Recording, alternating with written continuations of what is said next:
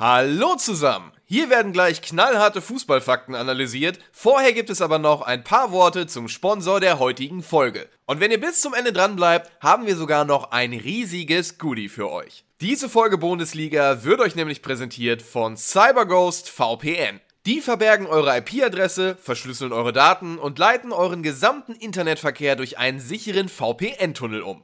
Dabei weiß dann übrigens nicht mal mehr CyberGhost selbst, was ihr online tut. Über 9000 Server in 91 Ländern machen es möglich. Warum ist das nun abgesehen von der Sicherheit so eine tolle Sache?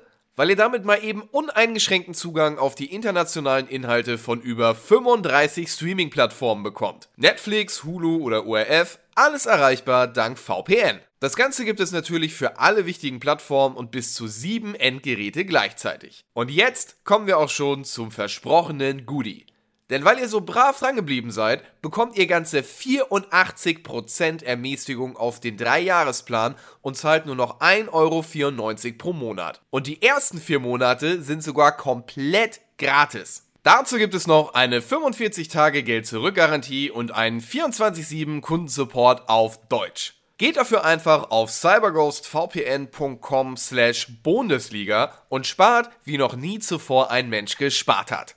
Nochmal zum Mitschreiben, cyberghostvpn.com slash Bundesliga. Jetzt geht es auch schon los mit der Bundesliga, präsentiert von CyberGhost VPN.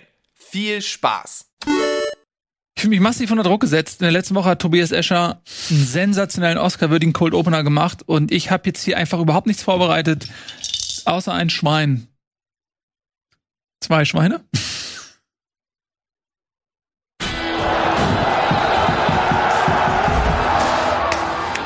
Reicht, Stopp. Vielen Dank, dass ihr mir applaudiert. Dankeschön. Schön, dass ihr eingeschaltet habt. Ich freue mich sehr. Bundesliga live. Live nahezu. Heute in äh, Bestbesetzung. Mein Name Nico ist da. Die Banana Bros. Hat, ist euch aufgefallen, dass wir uns hier in ähm, Schwarz-Gelb. BVB, ja, BVB-Kleidung. BVB 09. Der Ja, BVB, Titelfavorit. BVB, ja. Kommende deutsche Meister. Komm, wir machen es halt im Schnelldurchgang. BVB mittelmäßig. Wir gratulieren Wirklich, Dortmund zur deutschen Meisterschaft. ähm, Nein. Union ungeschlagen. Toll, toll, toll. Frankfurt auf dem Weg in die Champions League. Super, alles toll. Tschüss, bis zum nächsten Mal. Warum, warum so? Es ist doch jedes, jede Woche das Gleiche hier mit den Bayern Vereinen. verliert. Der eine macht die Torschuss, der andere nicht. Dann sitzen wir hier, reden da bedeutungsschwanger drüber, als ob das irgendeinen Einfluss hätte auf die Ergebnisse. Ist doch scheißegal, egal was wir hier sagen. Bist du gerade in der Lebenskrise? Was ist los mit dem Mann? Ich weiß, Er genießt die letzte Kohlensäure. hat Frankfurt nicht gewonnen? Darum geht's doch überhaupt nicht. Am Ende des Tages gucke ich auf die Tabelle und bin gefrustet. Warum? Weil Union Berlin auf Platz 1 ist. Also Warum Berlin, ziehst du Frust Freiburg. aus der Tatsache, dass Union Berlin auf Platz 1 ist? Ehrlich, guck, guck, mal auf, guck mal auf die Tabelle der Bundesliga und sag mir mal, welche Vereine magst du? Ma mag oder toleriere ich? Weil mag ist schon ein starkes Wort. Ja, mag und tolerieren. Apropos mögen und tolerieren. Lass uns mal genau damit anfangen. Es gab nämlich in der Kurve von Borussia Mönchengladbach eine sehr deutliche ähm, Äußerung Oh, darüber, was sie nicht mögen. Na, ich kann erst mal sagen, hallo liebe Zuschauer, wir haben heute wieder eine schöne Sendung geplant. Haben wir auch alles wir alles gemacht. schon gemacht. Wir haben Haben wir schon. einen Gast im Verlaufe der Sendung, der uns Ja. begrüßen wird. Wen denn? Wer kommt Philipp denn? Rentsch, der mit Rentsch. uns über den VfL Bochum reden wird. Das wird ähm, irgendwann am Ende der Sendung passieren. Wir werden heute jemand, reden über viele tolle Themen. Darf ich, schon, darf ich einen Bundesliga-Witz machen? Warum ist das hier so chaotisch und wild? Ich möchte euch einfangen. Ich habe das Bedürfnis, euch, euch ein, ein, uns ein. ein Zaumzeug umzulegen und euch irgendwie in Ich kann es erklären. Ich auf habe die zwei Stunden zu geschlafen. Ich, und du trinkst seitdem nur Getränke. So wirkt es gerade auf mich. Es wirkt wie ein Kindergeburtstag, sechste Stunde. So wirkt es hier gerade. Ich glaube mittlerweile, dass es von Nico mehrere gibt. So ein Zwilling, mindestens ein Zwilling, wenn nicht sogar ein Drilling. Weil man guckt deine Insta-Stories und du bist in irgendeinem anderen Land, äh, irgendwie in einem Stadion und dann Und eine halbe Stunde acht Stunden später später sitzt du hier. Es kann eigentlich gar nicht sein. Kennt ihr diese, diese Uhr, die Hermine Granger in dem einen Harry Mhm. Potter Teil hat? Ja, So eine hat er doch, glaube ich, auch, oder? Rolex, ne? Das ist Harry Potter. So, jetzt darfst, jetzt darfst du wieder auf. Dankeschön. So, Disziplin einmal ganz kurz. Alle bitte einmal meditieren kurz, wenn ich das bitten darf. Einmal Tobias, Nico. Meditieren, ganz kurz. Mm, gut, 4, 4, zur Ruhe 2, kommen, 4, 4, 2. 3, 4, 3. Sehr schön. Herzlichen Dank. Willkommen bei Bundesliga. Wir fangen an mit einem skandalumwobenen Spiel. Borussia Mönchengladbach hat gegen die eigene Vergangenheit gespielt, nämlich Rasenballsport Leipzig, wo ja mit Marco Rose, ein ehemaliger Trainer, auf dem Bänkchen Platz nahm und ein ehemaliger Sportdirektor vermutlich bald auf der Sportdirektor-Tribüne, wo auch immer das, weiß nicht, ob die bei Leipzig auf, dem, auf der Bank sitzen oder auf der Tribüne, mit äh, Max Eberl. Und das sorgte natürlich für Zorn, insbesondere Max Eberl, der ja in der Vergangenheit doch manchmal auch recht deutliche Worte gefunden hat zum Konstrukt Leipzig. Ähm, der wird jetzt dort eventuell, nachdem er ja bei Gladbach ähm, auch aus ja, Erschöpfungsgründen aufgehört hatte, dort eventuell seine Karriere weiterführen. Das hat äh, die erzürnt, die Gladbach-Fans. Verständlicherweise. Ja, hat die erzürnt, sodass sie da ein paar Plakate hochgehalten haben. Man, man muss dazu, bevor wir auf die Plakate zu sprechen kommen, es gab schon ein offenes Statement der, ich glaube, Fanvereinigung von Gladbach oder so, ich weiß nicht genau, wie die heißt, ein offener Brief an Eberl, ähm, wo man ihm sozusagen das Vertrauen und die Glaubwürdigkeit entzogen hat und die Enttäuschung äh, in aller Öffentlichkeit auch mitgeteilt hat. Hm. Ähm, was das, glaube ich, muss man erwähnen, damit man versteht, warum dann auch Transparente bei den Fans oder so waren. Also die, die äh, Fans von Gladbach sind schon, glaube ich, sehr, sehr enttäuscht. War eine Identifikationsfigur. Ich glaube, bei Marco Rose jetzt noch nicht ganz so, aber da ist ja, glaube ich, der Ärger noch von dieser Dortmund-Geschichte eher und glaube, das ist nicht jetzt so mit der Leipzig-Geschichte, aber hat halt mit Eberl eine Identifikationsfigur, der lange Zeit für diesen Verein auch stand, der auch dafür stand für das, was jetzt heute an Erfolg da ist. Ich glaube, das wird auch kein Gladbacher absprechen, dass der durch Eberl kam, dass Eberl den Verein dahin geführt hat, aus dem Tal der Tränen zu einem der erweiterten Spitzenteams der Liga. Kann man, glaube ich, so sagen, oder? Kein Widerspruch. Ähm, und dass der jetzt natürlich dann zu einem Verein geht, der philosophisch sehr weit weg ist von dem, was wofür Gladbach steht. Für Gladbach als wirklich Traditionsverein seit Beginn der Bundesliga quasi einer der äh, Spitzenmannschaften dieser Liga ist, glaube ich, Raba Leipzig ein sehr weit entferntes Modell. Und entsprechend gab es jetzt, wie es als häufig bei diesen Spielen ist, Banner gegen halt eben diese Person und gegen diesen Verein, wo das äh, Wort Hurensohn auch in mehrfacher Ausführung gefallen ist. Ja, ich zitiere nur, ich zitiere nur. Mir war nicht gehe, bewusst, dass du gehe meiner journalistischen Sorgfaltspflicht nach und zitiere. Hast du gegoogelt, was wofür das steht? Und was, was ja gar nicht der Ärger, Dictionary. was ja gar nicht der Ärger war, waren, waren diese Plakate an sich, weil, sind wir mal ehrlich, die gibt's halt jedes zweite Wochenende gegen, Ja. gegen Raba oder wisst, da gibt's immer ein Plakat. Sondern tatsächlich, dass Patrick Ittrich gesagt hat, ähm, so, wenn ihr die Plakate nicht abhängt, dann werden wir das Spiel unterbrechen. Was ja dieser berühmt-berüchtigte Drei-Stufen-Plan ist, den die DFB sich irgendwann mal oder DFL irgendwann mal entworfen hat, eben für genau diese Fälle. Kann man ja mal ganz kurz einmal äh, nochmal sagen, drei Stufenplan umfasst. Stufe 1 ist Spielunterbrechung oder Stadiondurchsage. Das wurde dann ja auch gemacht. Stufe 2 wäre dann Mannschaften gehen in die Kabine, Spiel wird unterbrochen. Stufe 3 wäre Spiel wird abgebrochen. Hm, genau. Dass man halt sagt, so, ihr müsst das jetzt entfernen und sonst Das heißt, das Spiel war schon. Stufe 2. Es war Stufe 1. Es ist niemand in die Kabine gegangen, sondern er hat einfach nur quasi angewiesen, die, Mhm. äh, die St- Stadionsprecher einmal durchzusagen, wenn die Plakate nicht weggehen, dann werde ich unterbrechen. Und dann sind die auch weggegangen, tatsächlich so. Und dann ist jetzt die große Diskussion im Brand, ob halt ähm, Etrich seine Kompetenzen da überschritten hat. Weil ja in diesem Stufenplan auch ganz klar festgelegt ist, bei welchen Arten von Bannern eben es dann solche Spielunterbrechungen geben soll. Und da fallen halt rassistische, homophobe Banner und sowas rein und halt persönliche Beleidigungen. Wobei man hier halt in dem Sinne keine klassische persönliche Beleidigung hatte, sondern es war ein Hurensohnverein, so stand da, glaube ich, auf dem Banner und das ist jetzt eher quasi so, es gilt eigentlich nicht als persönliche Beleidigung danach und da wird dann Ettrich vorgeworfen, dass er da seine Kompetenzen überstiegen hat, indem er gesagt, dass diese Androhung gemacht hat. Und er hat ja auch nachher relativ unumwunden zugegeben, so mir ist das relativ wurscht, was da jetzt genau in diesem Drei-Stufen-Plan steht. Für mich war das einfach, gehört das nicht ins Stadion und deswegen habe ich das als Beleidigung aufgefasst und dann meine Kompetenz als Schiedsrichter ausgespielt, was er im Übrigen ja auch darf. Also als Schiedsrichter darfst du ja das Spiel unterbrechen nach deinem Ermessen und du bist der Einzige, der über den Spielabbruch zu entscheiden hat. Das ist deine Aufgabe als Schiedsrichter. Ja, da gab es ja ein bisschen Kritik natürlich auch. Ähm, in einem Interview hat er ja gesagt, rechtsfreier Raum. Ähm, äh, Patrick Edrich sagte dann, weder im Stadion noch im Internet existiert ein rechtsfreier Raum, was dann wiederum eine Gegenkritik ähm, nach sich zog von diversen Leuten, die gesagt haben, okay, es ist jetzt nicht unbedingt die Deutungshoheit äh, Patrick Ittrichs ähm, zu sagen, ob in einem Stadion rechtsfreier Rei- Raum herrscht oder nicht, das äh, würde vielleicht so ein bisschen zu weit führen. Ähm, ja, wie seht ihr das denn? Ist das eine, eine angemessene Reaktion, auch was Patrick Ittrich danach gesagt hat? Ich finde es schwierig, muss ich ganz ehrlich sagen, weil also ich kenne es nicht anders, dass beim Fußball einfach Schmähgesänge dazugehören. Also wir kennen alle, hängt sie auf die schwarze Sau, ist so ein berühmter, hängt sie auf die schwarze Sau. Ähm, das ist so ein, äh, oder gibt es das nur beim Eishockey? Ich glaube, es gibt es auch beim Fußball. Auf jeden Fall, das gehört halt standardmäßig, damit ist der Schiri gemeint, muss Ja, ja. man dazu sagen. Ja, ähm, weil der früher immer schwarz getragen hat. Und ähm, also das sind so Sachen, ähm, das gehört irgendwo zum Fußball dazu. Das war schon immer eine, eine derbe Sprache, auch eine beleidigende Sprache. Gegner werden ausgepfiffen, werden beleidigt und so weiter.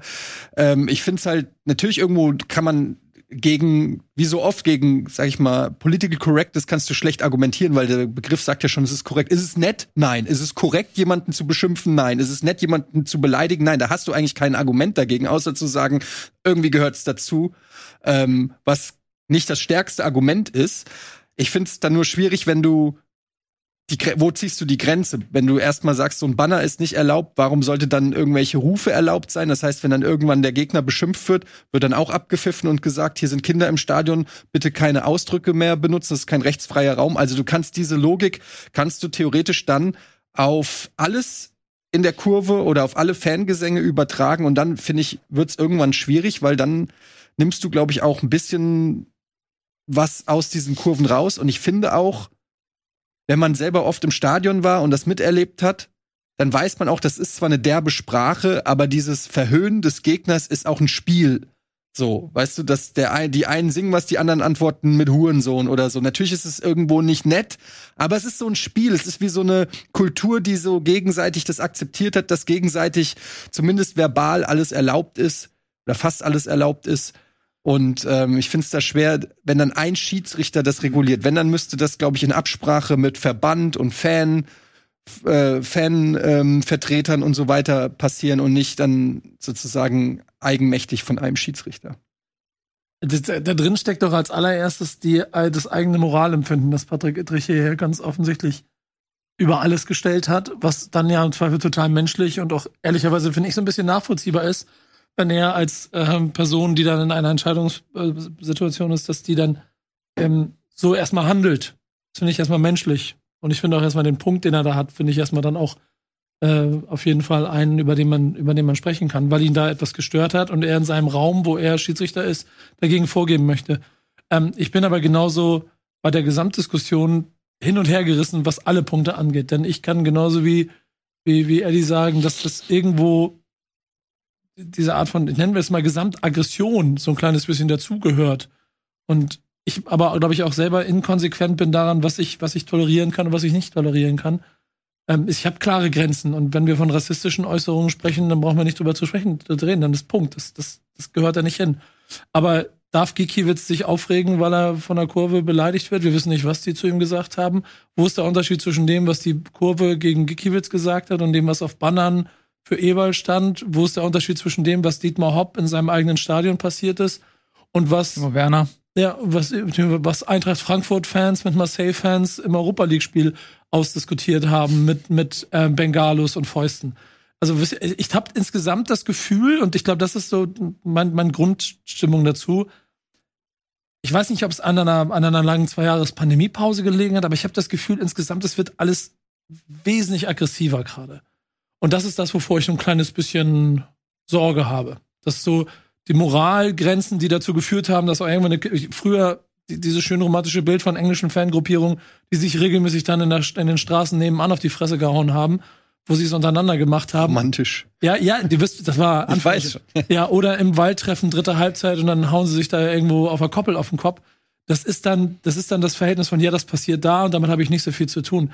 Ich kann diesen Punkt voll verstehen, dass wenn es so in dieses gesellschaftliche in die Mitte kommt und alle dann darauf gucken, dass es dann irgendwie eine weitere Note hat. Und ich glaube, da war irgendwas, hat er auch gesagt, da irgendwie sind Kinder mit dem Stadion und so. Wobei man sagen muss, dass die Entwicklung ja eigentlich eher eine andere ist, ne? Sondern wenn du mal in den 70ern, 80ern in die Stadien gegangen bist, das war ein, ein wesentlich äh, härteres Umfeld, Ja. als es äh, dann irgendwann vielleicht mit der Jahrtausendwende, als die WM in Deutschland kam, die Stadien wurden alle saniert und es wurde immer mehr zu, einem, zu einer Familienveranstaltung.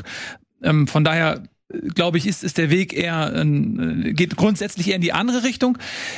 In Wellen habe ich das Gefühl. Und ich habe das Gefühl, wir befinden uns gerade. Ich bin voll bei dir. Brauchen wir nicht drüber zu reden. Ich glaube, wir haben beide auch in Hamburg im Stadion in der, in der Westkurve gestanden und haben gedacht, was machen wir hier?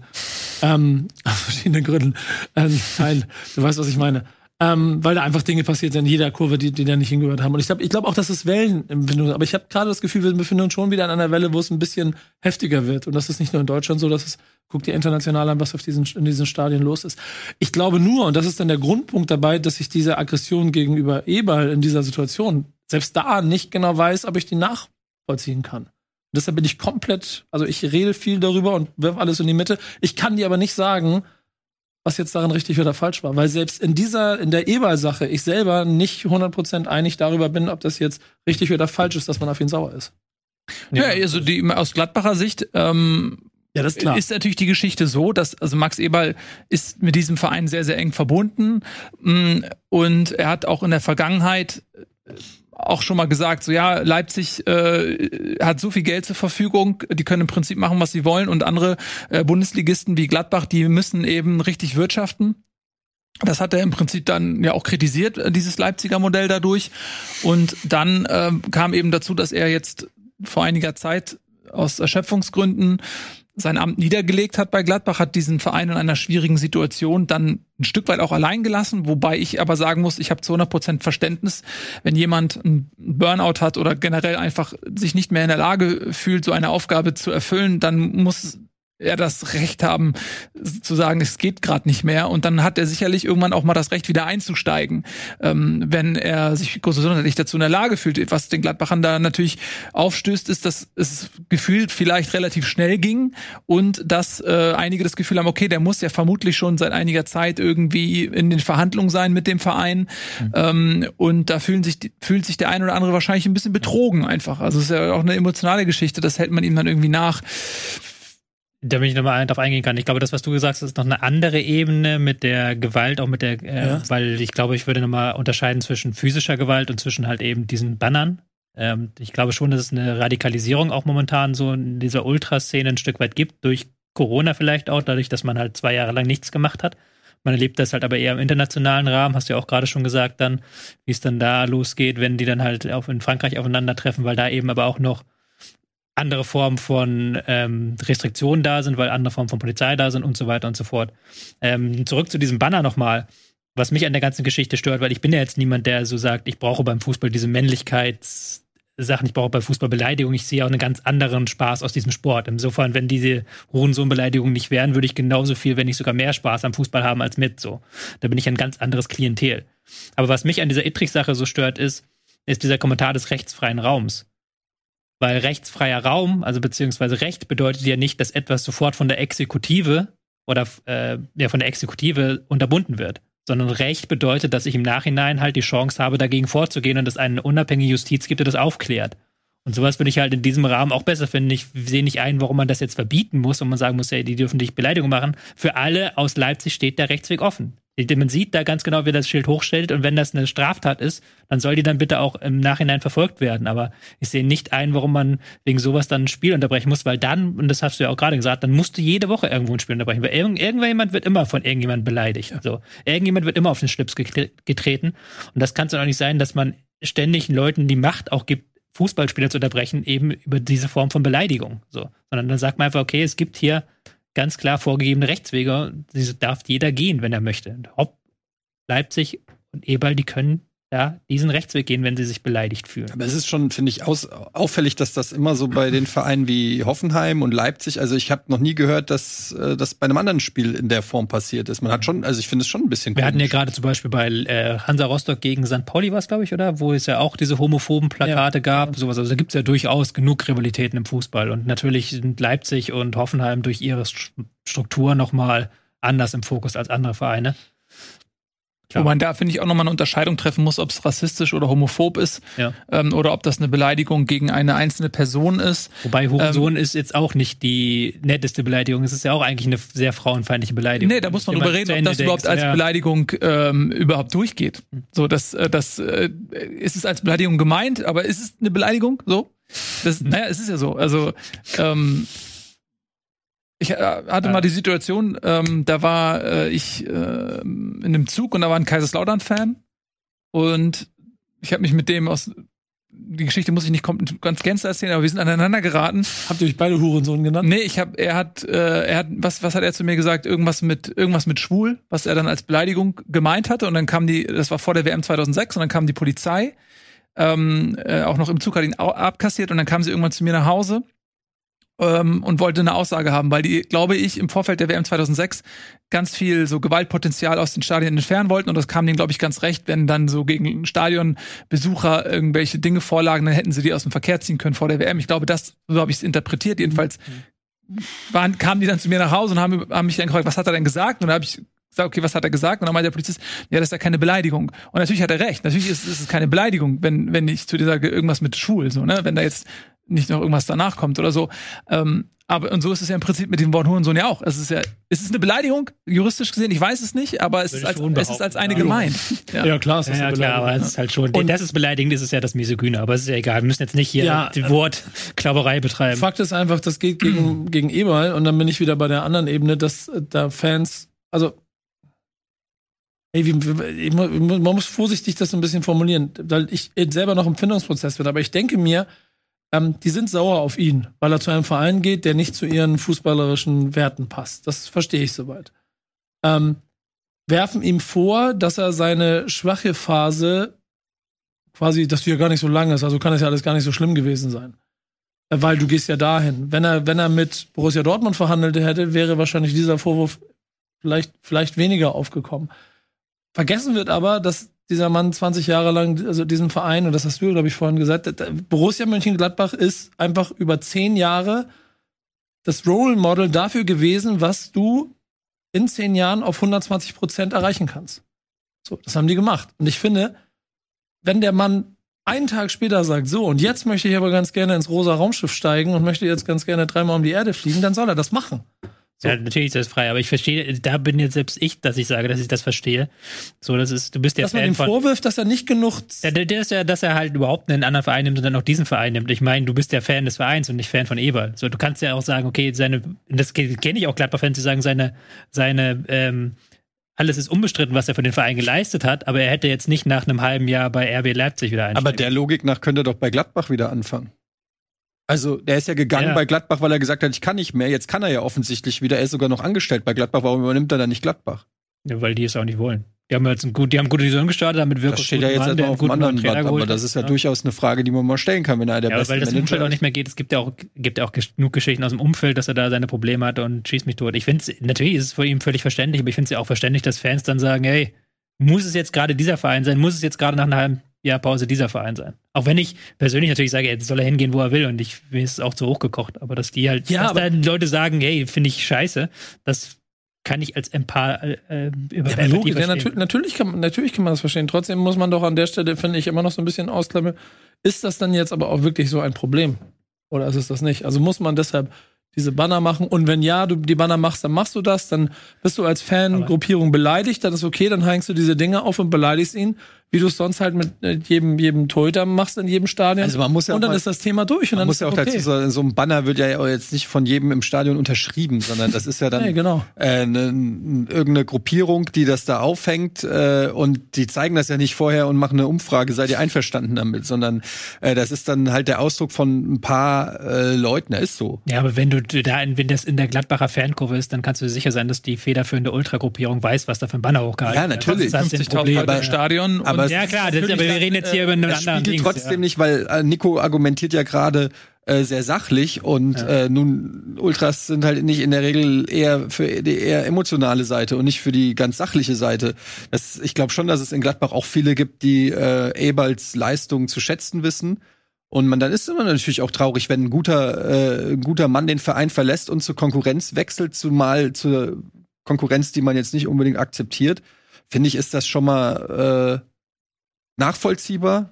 Ich, Ja, und aber die haben es ja dann auch das streite ich nicht runtergenommen. Das Es war, ich nicht ab. und ich meine, was wäre die Alternative? Die Kurve hätte auch rufen können, Eberl, du Hurensohn. Was hätte er Ittrich dann gemacht? Hätte er gesagt, ihr dürft nicht mehr rufen? Wie will er das verhindern? Ja gut, das ist ja da dieser Drei-Stufen-Plan, dass du sagst, okay, wenn erstmal hört er auf und wenn er nicht aufhört, gehen wir dann rein und wenn er dann immer noch weitermacht, Ja, aber du dann kannst doch das der halt- das Fankurve ja die nicht Idee. verbieten, was sie singen soll. Ja klar, aber das, Das ist ja dann ja die irre. Idee. Das ist ja dann die Idee. Das quasi. ist komplett Das irre. die Idee. Dann eskaliert's richtig. Dann sind da wir wieder beim nicht sicher, Thema ob das, ob das umsetzbar ist tatsächlich da. Also das, wir, wir sind ja zum Glück, glaube ich jetzt nicht. Aber dann muss, dann bringe ich jetzt noch mal Timo Werner ins Spiel tatsächlich. Ja. Äh, Timo Werner ist ähm, in, wird in ganz vielen Stadien massiv angegangen. Er als Person, weil er damals eine Schwalbe irgendwie gemacht hatte. Das wird dann als Vorwand genommen, dass er ähm, äh, wie eine Sau durchs Stadion gepfiffen wird.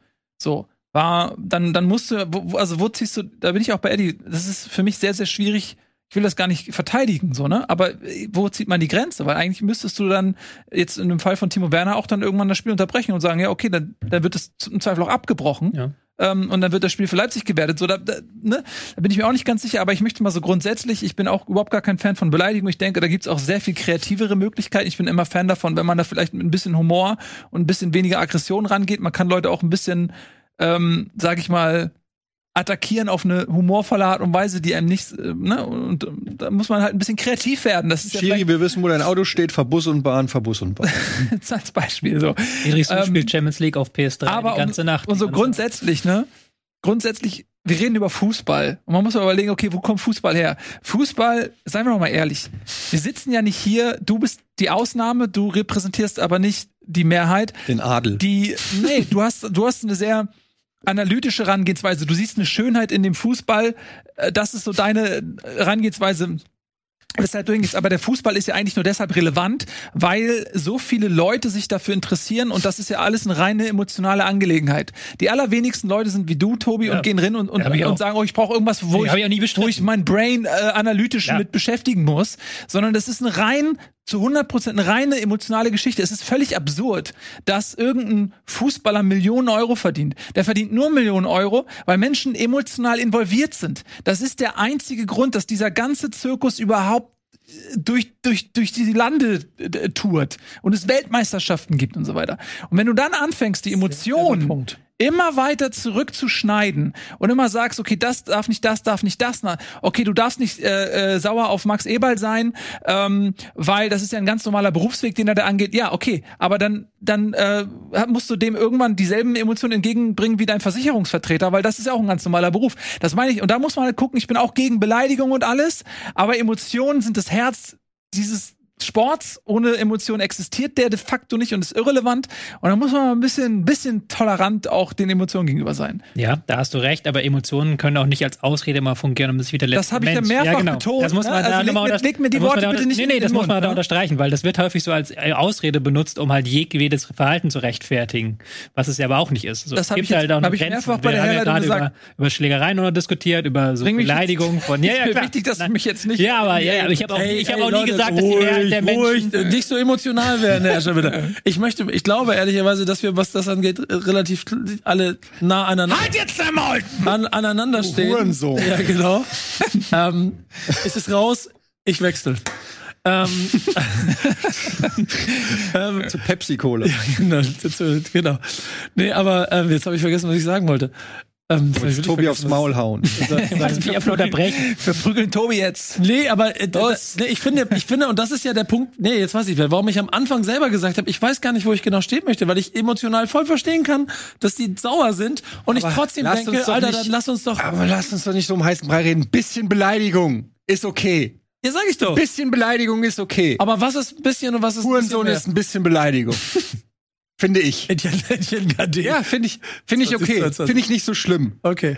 Finde ich nicht so schlimm, auch nicht auf dem Banner. Würde ich, würde ich einfach durchignorieren. Muss Max Eberl durch, der verdient 35.000 Millionen Euro im Jahr. Da kann er sich auch mal von seiner Ex-Kurve, äh, die er durchaus mit Doppelmoral verarscht hat, Stell- äh, kann er sich vor. auch mal eine Stunde lang als Hurensohn beschimpfen lassen und dann kann er wieder Shampoos trinken und bei Lei- Leipzig Geld ausgeben. Meine Güte. Ja. Ich finde, mir wird das alles viel zu hoch geholt. Durch diese Etrich-Nummer wird es viel heißer gekocht, als es eigentlich ist. Stell dir mal vor, Kickers Oder durch so eine Kick- Stell dir Hopnummer, mal vor. die der da irgendwie. ja, stell dir mal Banner vor, Kickers Offenbach, Fankurve. Weißt du, was ich krass Bild ganz von den Nee, nee. Fadenkreuz über deinem Gesicht. Ach, Alter, was machst ich du? schon alles über mich im Internet meinst du, da ist viel tau schlimmere Sachen. Viel schlimmere Sachen. Und ey, ganz ehrlich, äh, was ich viel krasser finde, wenn wir mal drüber, du hast es vorhin kurz angedeutet, Tobi, dann müssen wir auch mal darüber reden, wie zum Beispiel auch Polizei und so weiter sich mittlerweile bei Fans verhalten. Weil es ist nicht, es geht nicht nur von den Fans aus. Wenn ich sehe, dass bei normalen Spielen mittlerweile äh, Polizisten mit MPs stehen und ich mir dann vorstelle, ich gehe mit meinem Sohn zum Fußball und der sieht einen Polizisten mit einer Maschinenpistole und fragt mich, Papa, ey, was macht denn hier eigentlich ein äh, Polizist mit Maschinenpistole? Dann bin ich in Erklärungsnot. Wenn er einen Banner sieht und sagt, äh, Hurensohn, dann kann ich dem sagen, ja, die mögen den nicht. Glaubst du, die reden nicht so auf der auf dem Schulhof oder der weiß nicht, wie beleidigt wird oder so. Das kann der besser einordnen als ein Polizist, der bei einem normalen Familienevent, vermeintlichen Familienevent, mit einer Maschinenpistole steht. Oder wenn wie in Marseille die Fanblöcke direkt nebeneinander geklatscht werden oder die, die Auswärtsfans äh, zusammengetrieben und zusammengefercht werden, wie damals in, in Rom, wo wir waren, wie Vieh behandelt werden, in, äh, quasi mit Schlagstöcken in die Busse reingeprügelt werden. Ja, was glauben die Leute, was dann passiert? Also da gibt's da gibt's nicht, man darf da nicht nur den, den Scheinwerfer auf die Fans richten, sondern da muss man auch mal gucken, wie teilweise mit den Fans kommuniziert wird, wie mit den umgeht. Ich will die nicht in, in Schutz nehmen, wenn es irgendwie Hooligans gibt, die Feuerwerkskörper in die, in die Massen schießen und so weiter. Das ist ein absolutes No-Go, da sind wir uns auch alle einig. Aber ich finde, es ist auch, die Herangehensweise ist auch verschärft worden von Schiedsrichtern, von Polizei, von Verantwortlichen und so weiter. Und das erzeugt auch was in den Fans. Drei Tore, zwei von Jonas Hoffmann, hast verkauft, sehr gut gemacht. Ja, das ist eine wunderschöne Überleitung hin zum Sportlichen. Ähm, denn da ist ja auch noch ein bisschen was passiert. Ich habe Jonas Hofmann vor einiger Zeit bei Kickbase verkauft, weil er nicht so performt hat. Dann hat er zwei Tore geschossen. Vielen lieben Dank an dieser Stelle, Jonas Hofmann. Wir sprechen uns Habe ich nicht sogar noch gesagt, dass das nicht ein guter Transfer? Ich weiß nicht, irgendwas habe ich bei dir mal gesagt, den würde ich nicht verkaufen. Ich weiß nicht, ob es Hoffmann war. Du hast mal wieder nicht auf mich gehört und bist trotzdem Tabellenerster. Nee, ich bin nicht Tabellenerster. Tabellenzweiter. Pete ist Tabellenerster, weil der nur Freiburg und Union Spieler hat und aus irgendeinem Grund Freiburg und Union einfach Liga dominieren. Vielen Dank, Freiburg und so Union. bleiben. Vielen Dank, Jonas Hofmann. Äh, ich hänge demnächst ein Plakat auf. Ähm, Oh, hier in der Küche oder? ja, ist mir doch egal. Ir irgendwo hier.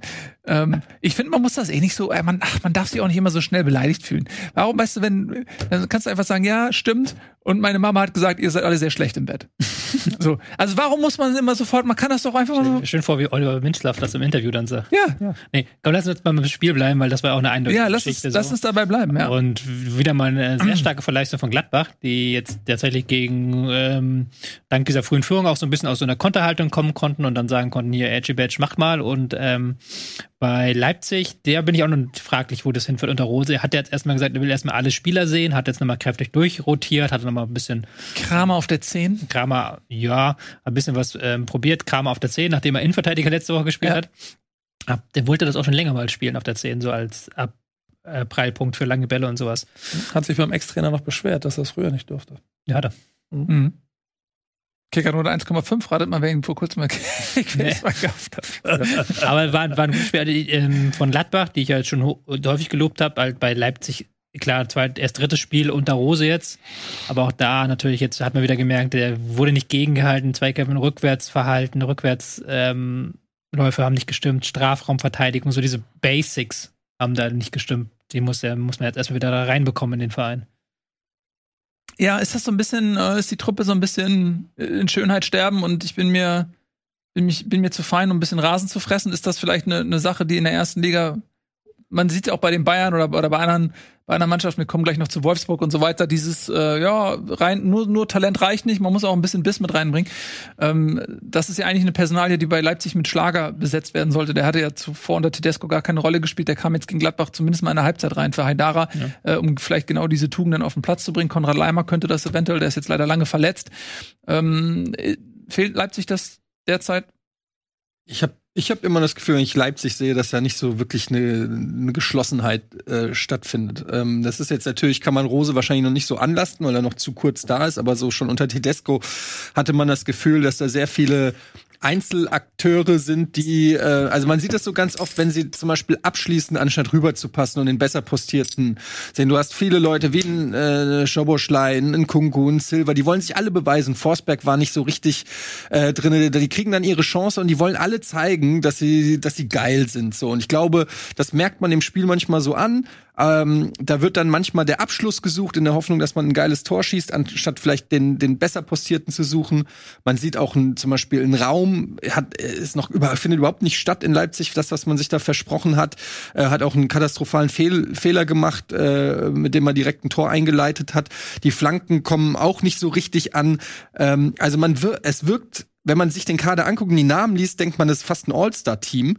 Und dann siehst du aber davon wenig auf dem Platz und auch wenig von dieser Kompaktheit, dieses jeder kämpft für jeden. Äh, es wird viel abgewunken, es wird viel, wenn der Pass nicht gespielt wird, wird man so die Körpersprache wird viel Augen gerollt und so ein Kram. Also ich glaube, da gilt es mal anzusetzen, weil die Qualität, glaube ich, kann man den, den Spielern eigentlich nicht absprechen. Ich würde es jetzt aber auch noch nicht so hoch hängen, weil natürlich Rose erst seit einer Woche da ist. Genau. Hat jetzt das Spiel gegen Real Madrid gehabt unter der Woche, wo sie auch lange gegenhalten mussten und auch gegenhalten haben. Gegen Gladbach lief es jetzt blöd, auch weil Gladbach wirklich ein gutes Spiel gemacht hat und wirklich gut in Form ist. Deswegen würde ich jetzt noch nicht dass den Stab brechen wollen. Er hat noch ein bisschen Zeit, da eine Einheit daraus zu formen aus dieser Mannschaft. Ja, da muss er noch ein bisschen was machen. Zumindest hat er diesen Einzig gegen Dortmund gehabt, sonst wäre er mit drei Niederlagen gestartet. Das wäre natürlich echt schlecht gewesen. Ich weiß, wir haben damals noch, damals, vor ähm, Amtsantritt gesagt, das wird schwer werden, direkt für den neuen Trainer so ein Auftaktprogramm Dortmund, Madrid und dann Gladbach. Jetzt sind es zwei von drei Spielen geworden, die dann verloren gegangen sind. Trotzdem hat man nicht das Gefühl, der Trainer ist großartig beschädigt.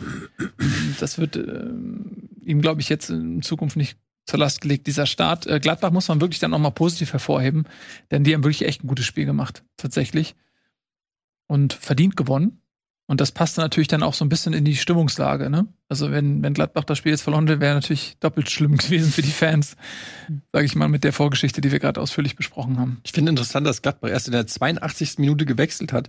Spricht so ein bisschen auch dafür, die haben ja keine Dreifachbelastung diese Saison, dass die äh, Startelf ist gut eingespielt. Es gibt wenig Grund zur Rotation bei Gladbach. Und das können, haben wir auch schon, glaube ich, am Anfang der Saison gesagt, dass das auf jeden Fall ein Vorteil sein könnte für Gladbach. Das machen die sehr oft, dieses sehr, sehr spät wechseln erst. Ne? Das Weil- so ein Farke-Ding, dass er Ja. erst immer sehr spät und auch teilweise sehr wenig wechselt. Ja. Weil es jetzt in dem Spiel, da war ja die Luft raus. Also da, die haben es gut gemacht und die haben, da konntest du es ja auch laufen lassen. Spricht aber dass- vielleicht auch, dass die Bank nicht so stark ist. Ja, wenn du auf die Bank guckst, ist die auch nicht so mega gut, also klar, aber da musstest du jetzt auch nicht groß wechseln in diesem Spiel. Du kriegst 3-0 vorne, du kannst äh, das Ding runterverwalten. Warum da jetzt irgendwie zehnmal wechseln? Ja, gerade weil, weil du 3-0 führst und dann manch, äh, Ja, Spielern, aber oder auch so andererseits, dass du sagst, kriegen. okay, der Gegner ist halt stark und wir spielen ja hier richtig Mhm. gut und wir haben halt hier immer noch Chancen. Warum? Ja gut, das zwei Wochen Länderspielpause, der hat sich auch gesagt, jetzt Ja. können die sich auch verausgaben und dann zwei Wochen Wunden lecken, so, ja. Ja. Also war auf jeden Fall ein sehr, sehr schönes Spiel von äh, Gladbach, das muss man sagen. Und äh, die sind tatsächlich sehr gut drauf. Und ich denke mal, je mehr dann diese Doppelbelastung Faktor wird, desto mehr wird natürlich auch Gladbach davon profitieren, je nachdem, in welchen Konstellationen sie dann die Gegner bekommen, die eventuell auch unter der Doppelbelastung, sage ich mal, stehen. Es ist halt durch die WM im Winter einfach ein proppevoller Mhm. Terminkalender. Und ähm, ja, die Vereine sind dann eben auch gezwungen, so ein bisschen zu rotieren. Das sieht man jetzt nicht nur an Leipzig, ähm, sondern auch bei anderen Vereinen, über die wir jetzt noch sprechen können, mal ganz kurz tabellarisch, auch wenn du das eigentlich nicht möchtest, Tobias. Aber Gladbach ist auf Platz 6 mit 12 Punkten, ist also ähm, gut wirklich in die Saison gekommen. Und Leipzig, ähnlich wie letztes Jahr, tut sich sehr, sehr schwer. Trainerwechsel ist schon durch mit 8 Punkten auf Platz 12, ist das sicherlich zu wenig. Gut. Wollen wir weitermachen? Ja. Wollen wir von, äh, von einem einen emotionalen ähm, Punkt zum nächsten kommen, zumindest wenn man es mit den Bayern hält. Äh, da gab es ja schon Glückwünsche von uns nach drei Spieltagen an die Bayern. Herzlichen Glückwunsch zur deutschen Meisterschaft, die elfte in Folge, Wahnsinn. Und dann äh, haben die Bayern sich gesagt, so, nee, komm, also das ist mir jetzt ein bisschen zu langweilig. Lass uns mal lieber ein bisschen ein paar Punkte verlieren. Und das haben sie erneut gemacht, nachdem sie einige Unentschieden hatten. Ich glaube, drei, drei im Stück, glaube ich. Champions League nehmen wir jetzt mal aus. Setzte es eine Auswärtsniederlage in Augsburg. Und man muss tatsächlich sagen, dass, also die, ja, die Bayern war die, waren die bessere Mannschaft. Ja, die Bayern haben wieder eine Vielzahl von Chancen einfach nicht genutzt. Aber Augsburg hat verdammt mutig gespielt, hat seinerseits viele Chancen gehabt und haben das Spiel jetzt, wenn man mal ihren Mut und ihre Möglichkeiten zugrunde liegt, nicht unverdient gewonnen. Und bei den Bayern fragt man sich, Mensch, ist der Lewandowski-Abgang dann im Thema Chancenverwertung dann doch dramatischer als Saisonbeginn angenommen?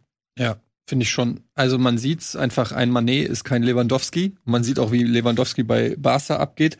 Ähm, das war klar, dass der schwer zu ersetzen ist. Ähm, aber auch das Spielsystem dadurch hat sich natürlich verändert, weil du keinen so diesen klassischen Neuner mehr hast. Ähm, trotzdem muss man sagen, die Bayern an einem guten Tag gehen die ja mit 4-0 oder was weiß ich in Führung. Das wäre, wenn Manuel Neuer, das wäre eine schöne Überschrift gewesen, Manuel Neuner. Wenn der doch am Ende diesen Kopfball noch Stimmt, der hat da eine, der drin gewesen wäre. eine Riesenchance noch. Die Gikiewicz geil. Wer hat bei Kickbase, hat irgendjemand vor zwei Wochen Gikiewicz gekauft und seinen Torwart gewechselt? Ich weiß nicht mehr, wer es war. Und seitdem, glaube ich, mit Gikiewicz allein 500 Punkte oder so gemacht. so, ich habe ihn in einer anderen Liga, habe ich Gikiewicz als Torhüter und der hat jetzt in zwei Spieltagen 600 Punkte Ja, gemacht. sensationell. Also der Typ, äh, letzte Woche haben wir noch wegen der Provokation geredet. Diesmal hat er den, den Sieg, muss man wirklich sagen, festgehalten. Man hat das schon häufiger mal gesehen, dass Torhüter gegen die Bayern dann so äh, aufleben und den, den, den Sieg festhalten. Aber wie du sagst, äh, Augsburg, äh, super super nervig für die Bayern. Äh, Räume eng gemacht, auch immer schön so mit kleinen Nittlichkeiten, denn die Freude am, am Fußball genommen. Ähm, und dann hat im Prinzip einmal die Effektivität gereicht. Äh, Berischer erstes Bundesligator. Und äh, die Bayern haben es dann einfach nicht geschafft, ihre Chancen zu nutzen. Und sind jetzt seit vier Spielen ohne Sieg in der Bundesliga. Ich äh, hab's irgendwann gehört, irgendeiner hat's gesagt, es ist auf jeden Fall lange her. Hm. Die Älteren werden sich da. Die Eltern werden sich erinnern, ja, ja, und auf, nicht mal auf einem Champions League Platz aktuell. Ja, ähm, man kann aber eigentlich dieselben Fazits ziehen wie nach den vergangenen Spielen. So, sie haben sich wieder durchkombiniert, haben wieder versucht, alles klein, klein zu lösen. Und Nagelsmann war auch nachher sehr verärgert, dass sie sehr viele potenziell gute 1 gegen 1 Situationen einfach liegen gelassen haben. So, und das hatten wir aber auch schon gesagt, so, wenn sie halt in die Saison ohne Stürmer gehen. Man muss ja auch gar nicht immer das am Namen Lewandowski auf, aufhängen. Sie hätten ja auch irgendjemand anders kaufen können. Sie hätten auch sagen können, keine Ahnung, wir holen jetzt Niklas Füllkrug oder sowas von. Kalajdzic oder sowas. Oder Kalajdzic. Haben sie ja nicht gesagt. Sie haben gesagt, bewusst gesagt, wir gehen mit Manet rein, der aber auch kein klassischer Stürmer ist, sondern wir gehen da mit dem flexibleren Ding rein. Aber dann kaufst du halt auch Situationen, wo halt ein Sané ein 1 gegen 1 hat, wo ein Musiala ein 1 gegen 1 hat. Halt Spieler, die du eigentlich nicht unbedingt diese 1 gegen 1 Situation haben willst. Das ist aber dann halt vom System so vorgegeben. Und dann brauchst du natürlich mehr Chancen. Und dann musst du natürlich auch die Chancen, die du hast, besser verwandeln. Wieso willst du Sané nicht in einer 1 gegen 1 Situation? Das ist doch genau seine Stärke. Also nein, gegen Torwart meine ich.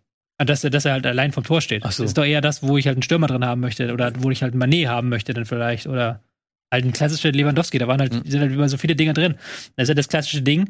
Bayern kommt über rechts durch, spielt den Ball zurück an den, äh, an den Elfmeterpunkt. Vergangene Saison immer Lewandowski war dann, erster Kontakt hat er sich vom Gegner abgeschüttelt und zweiter Kontakt war drin. Und dieser ersten Kontakt, diesen ersten Kontakt, diese Fähigkeit hat halt keiner in dem Kader so richtig. So, und dann hast du halt da eine ganz wichtige Option weg. So, und du musst halt immer gucken, dass du immer dieses Klein-Klein machst und immer auch mit dem Gegenpressing sofort da bist. Und das hat jetzt auch am Wochenende nicht so gut funktioniert, weil Augsburg die Dinge immer sofort weggebolzt hat und dann auch immer ein, zwei Freistöße sich rausgeholt hat. So, das war, da hast du ja ganz deutlich gemerkt, die waren ja nur darauf aus, irgendwie einen Freistoß in der Gegnerschnellte zu bekommen. Und dann haben sie danach auch wirklich gute Chancen gehabt. So und ja, ist aber sprechen nicht 19 Torschüsse dafür, dass es eigentlich geklappt hat? ja. Aber du hast keine Tore gemacht. 19 Torschüsse spricht dafür, dass du dir die Chancen rausgespielt hast. Wobei auch da diese äh, Expected Goals waren, glaube ich, 1,6 oder 1,7, was jetzt nicht der höchste Wert ist, den die Bayern nie hatten. Aber dann wiederum, wer macht die Tore dann? Wer macht die, wer hat dann die Chancen und wieso machen diese Personen die Chancen nicht? So. Der, der Spieler mit den meisten Torschüssen bei Bayern diese Saison ist äh, Leroy Sané. So sehr ich ihn mag, aber wenn du willst eigentlich nicht, dass Leroy Sané der Spieler ist mit den meisten Torschüssen in der Mannschaft. Du willst, dass Leroy Sané der mit den meisten ausgespielten Gegenspielern ist.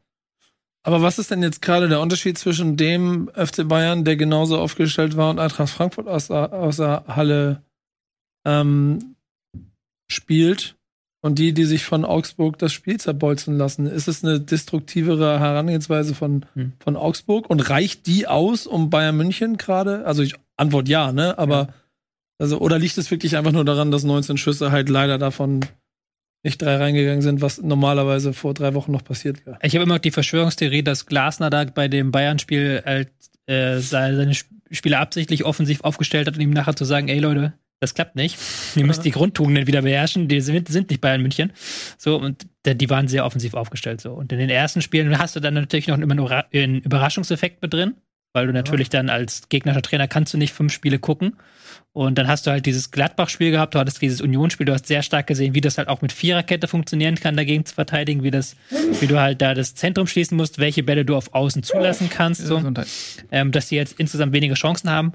Und ich habe auch das Gefühl, dass durch dieses Ganze immer wieder durchwürfeln und immer wieder ist da ein Spieler mal weg oder da die Doppelbelastung, dass sie da nicht ganz so hundertprozentig diese Genauigkeit haben im Offensivspiel wie zu Beginn der Saison. Trainer. Trainer raus. Frage stellen, ne? Oder?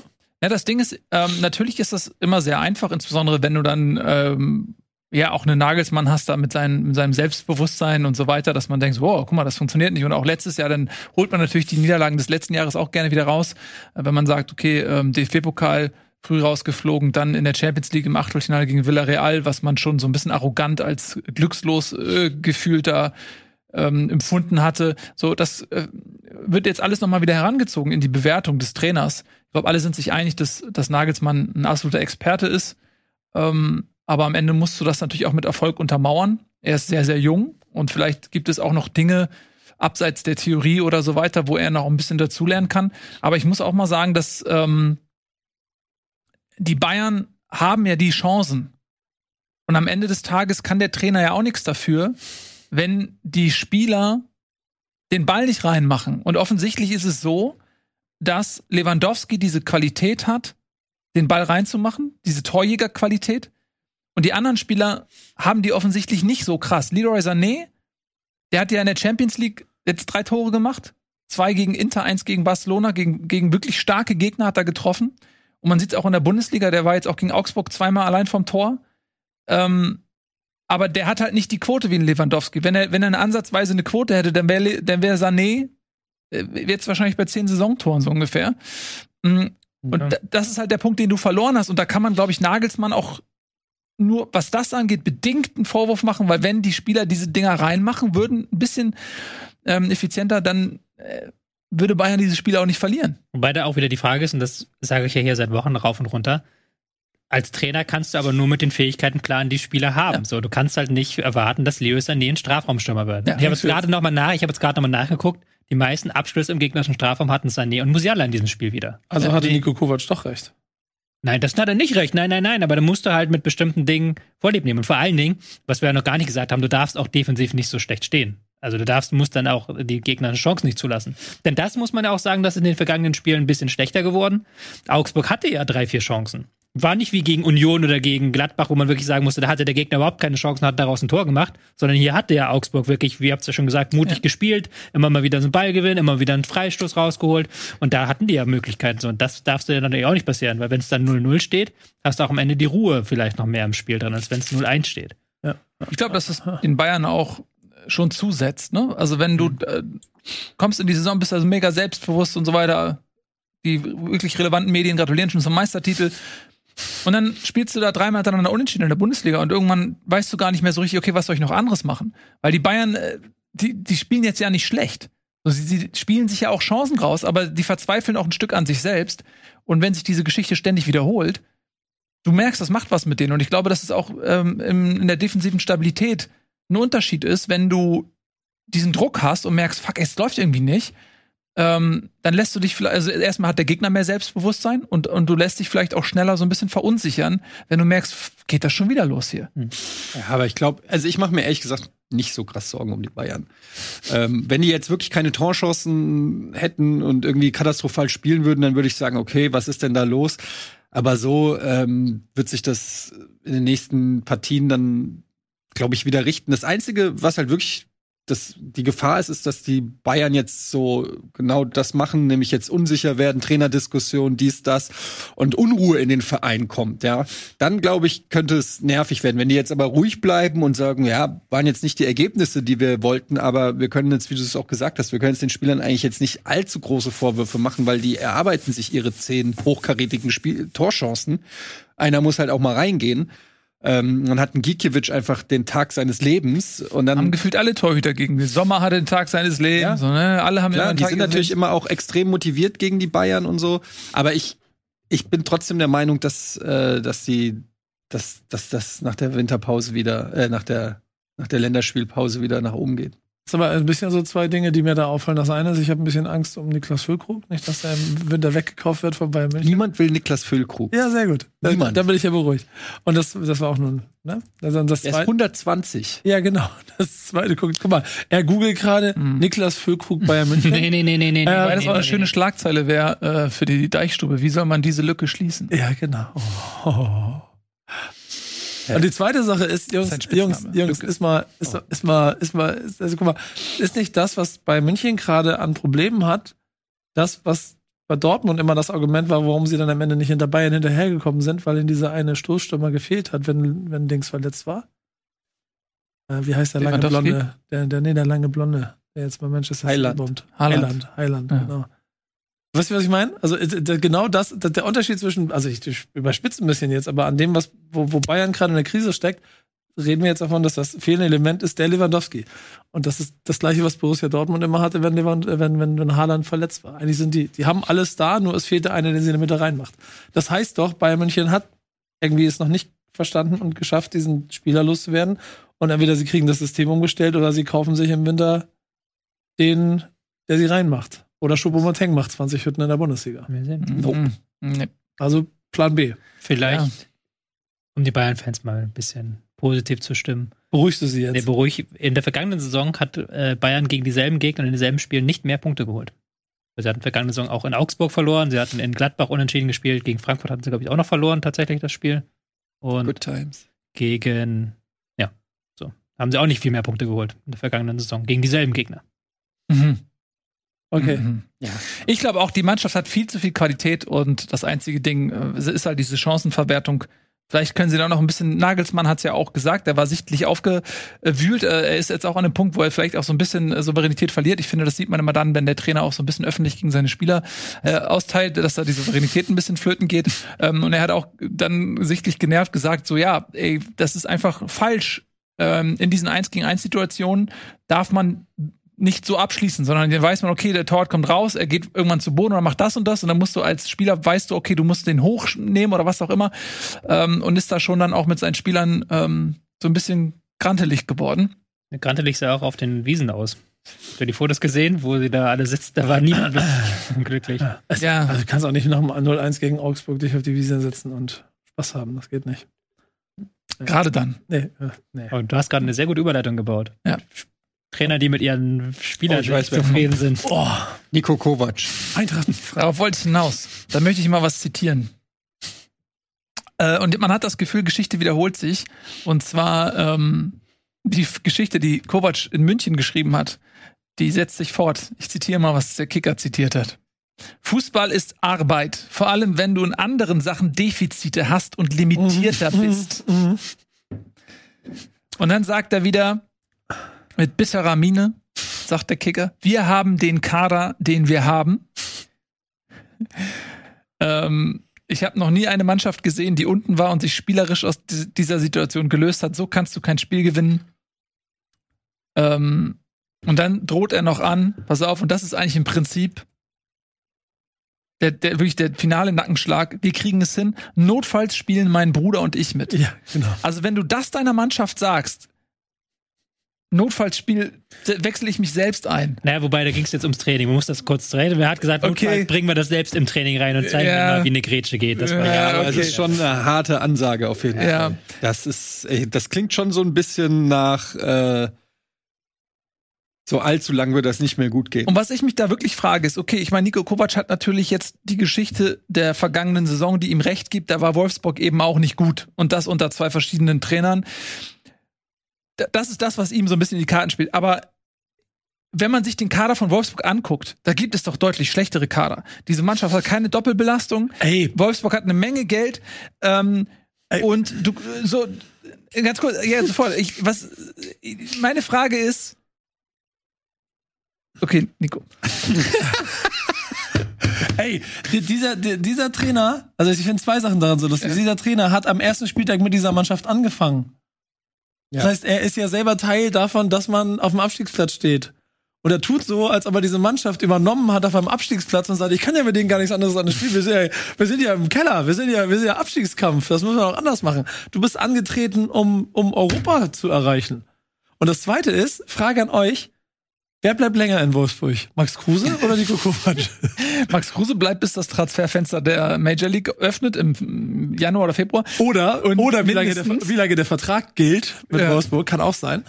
Also ich muss ehrlich sagen, ich finde das ähm, mit der Geschichte, die Nico Kovac hat, höchst unsouverän, äh, so über seine Mannschaft irgendwie zu sprechen. Das ist doch jetzt schon durch. Das ist ihm in München vor die Füße gefallen mit von wegen, du, äh, wir haben hier kein, kein Porsche äh, oder was, äh, ne? Und dann gewinnt, äh, gewinnen die beiden die Champions League, kaum ist er weg. Hast du kicker.de schon geupdatet, aber noch Trainer ist Stand jetzt? Ja, also ich, wie seht ihr das denn?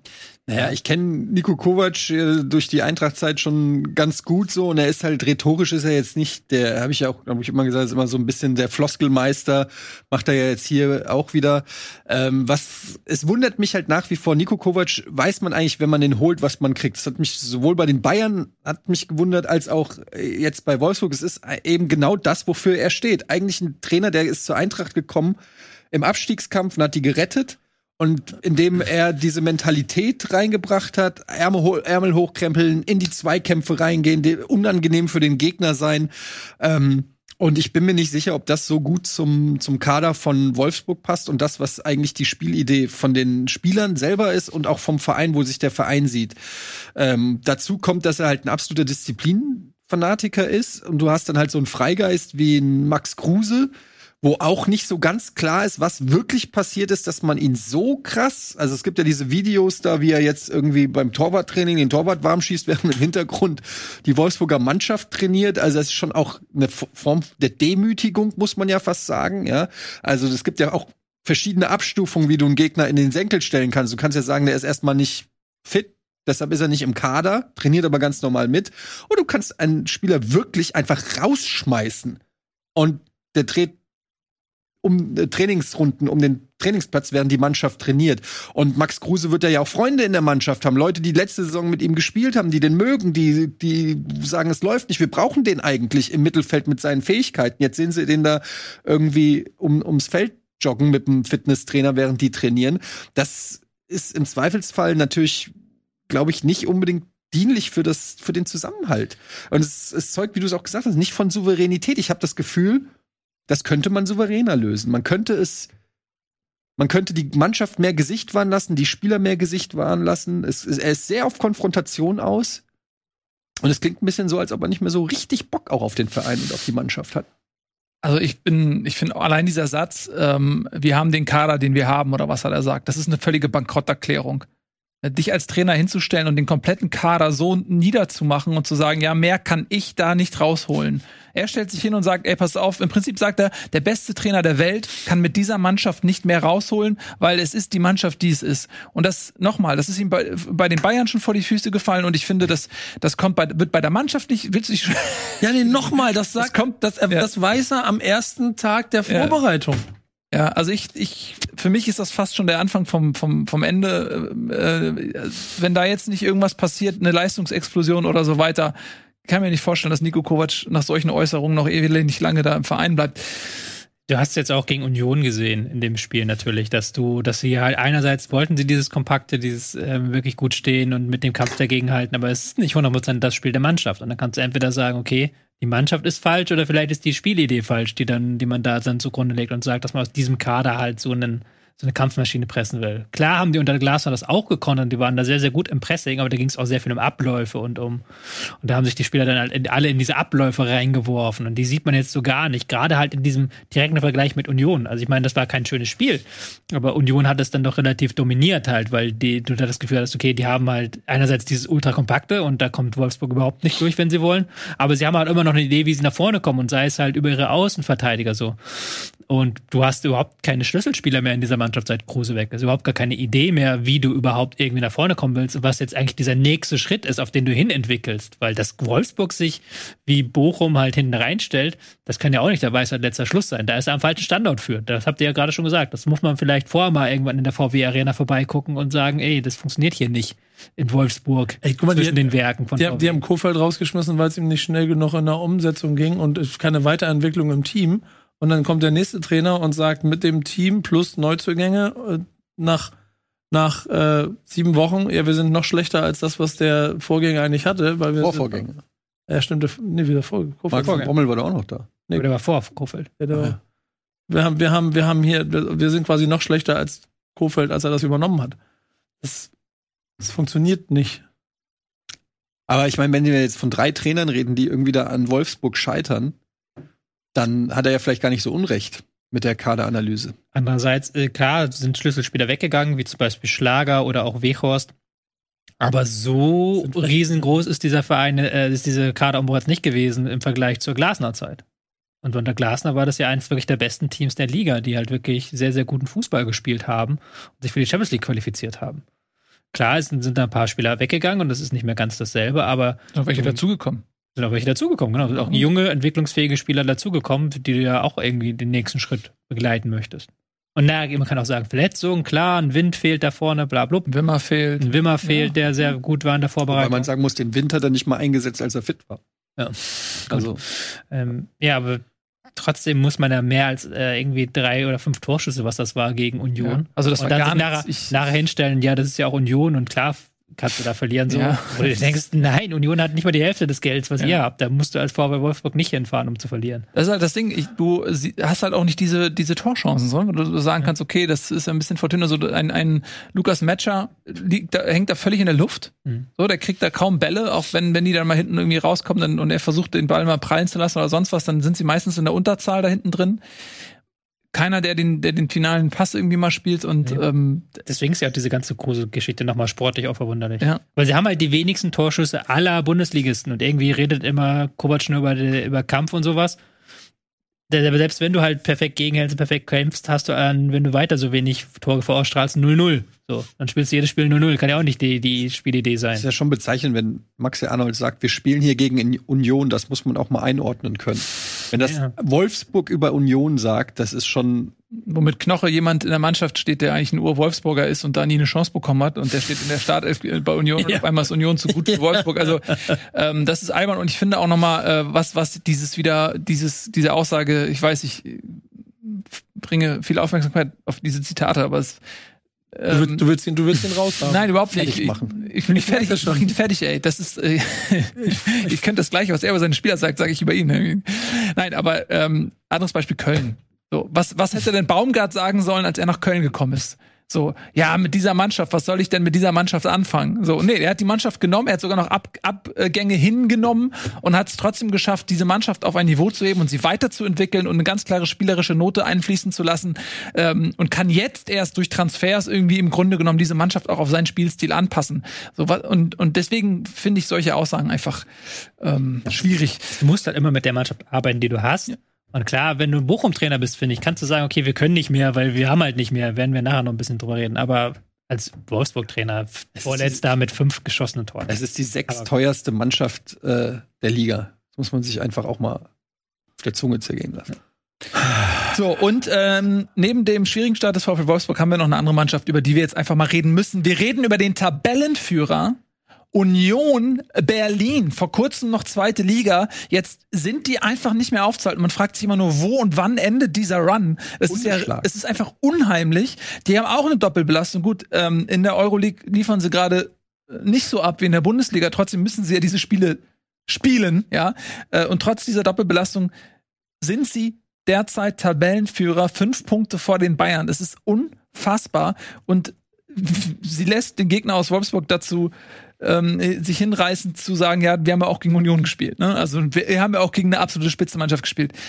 Und ich sag's Woche für Woche, ich gucke mir diese Mannschaft an. Klar, du hast mit Becker und Jordan da wirklich zwei Granaten im Sturm, aber das waren vor zwei Jahren auch nicht unbedingt die Granaten, sonst hätten sie vielleicht auch andere Vereine ähm, angezogen. Und ansonsten ist das eine Mannschaft an äh, ohne jeden Superstar. Und vor allen Dingen, das ist unfassbar. Also nur mal die Statistiken. Kein Spiel verloren als einzige Mannschaft. Sie haben 15 Tore geschossen. Das ist der zweitbeste Wert hinter den Bayern. Und nur vier Tore gefangen in sieben Spielen. Das ist der beste Wert der Liga. Und ich lese die erste Elf vom Wochenende mal vor. Renault, Baumgartel, Knoche, Diogoleite, Trimmel, Rani Kedira, Geißelmann, Schäfer, Geißelmann. Haberer. Ne? Ja, das sind im. Prinzip alles Spieler, die auch schon länger Ey, ganz im, im. Verein sind. Also Was, was, außer Jordan, aber Gerade der eigentlich nicht. Das ist immer relativ viel auch wieder neu und wieder rotiert und so. ja, und da, ehrlicherweise ist das der Moment, wo, ist denn da neu? wo, wo, wo das ist eine, das, das, das, das braucht eine beinharte Analyse. Die verteidigen gut. Also die haben wir ja, haben wir ja schon tausendmal analysiert, weil du kannst da nicht so mega viel analysieren. Die haben halt ihr 3-5-2, was sie halt wirklich in Perfektion ausleben und wenn da halt ein Spieler rausrückt, dann kannst du dir sicher sein, dass die anderen Spieler sofort zusammenrücken und die Lücke zu machen. Aber dann stelle ich gleich die Zwischenfrage, warum klappt denn das so gut und trotzdem immer mit wechselndem System? Weil wirklich, also Nicht wechselndes System, weil es nee, wechsel, wechselnde Spieler wechselndes. Personal, weil wenn du Wechselndes halt, Personal, genau. das ist das, das ist das, was du bei Klopp vor zehn Jahren in Dortmund hattest. Es ist vollkommen scheißegal, welche Spieler da auf dem Platz stehen, weil die alle den Plan so perfekt umsetzen. Da ist es egal, ob du im Mittelfeld jemand austauscht oder nicht. Also natürlich bringt ja jeder seine eigenen Stärken ein, aber gegen den Ball machen die alles perfekt und das ist ja genau das, was auch immer wieder gesagt wird über, Ur, ähm, über ähm, Urs Fischer, dass sie halt eben alles so bis ins Detail einüben, dass da niemand abweicht. Da ist, da ist niemand, der einfach so rausrennt und sagt, ich gehe jetzt den Laufweg, weil mir das so passt. Nein, das wird halt so gemacht, wie es im Plan steht. Und dann hast du halt, die sind halt unfassbar schwer zu knacken. Und wenn die einmal 1-0 vorne liegen, dann kannst du eigentlich abpfeifen. Kannst du sagen, okay, jetzt kannst du als VW Wolfsburg nehmen wir lieber ein 3-0 mit, als ja das abschießen zu lassen durch Konter und gehen nach Hause, weil da kommst du nicht dran vorbei. Und sie haben in dieser Saison vorne mit ähm, Jordan und Becker zwei Stürmer, die da auch perfekt ins System passen, die diese Geschwindigkeit haben und vor allen Dingen diese Effizienz. Das, was den Bayern halt einfach abgeht, ist äh, derzeit, dass Becker im Prinzip machen kann, was er will. Der trifft das Tor aus irgendeinem Grund.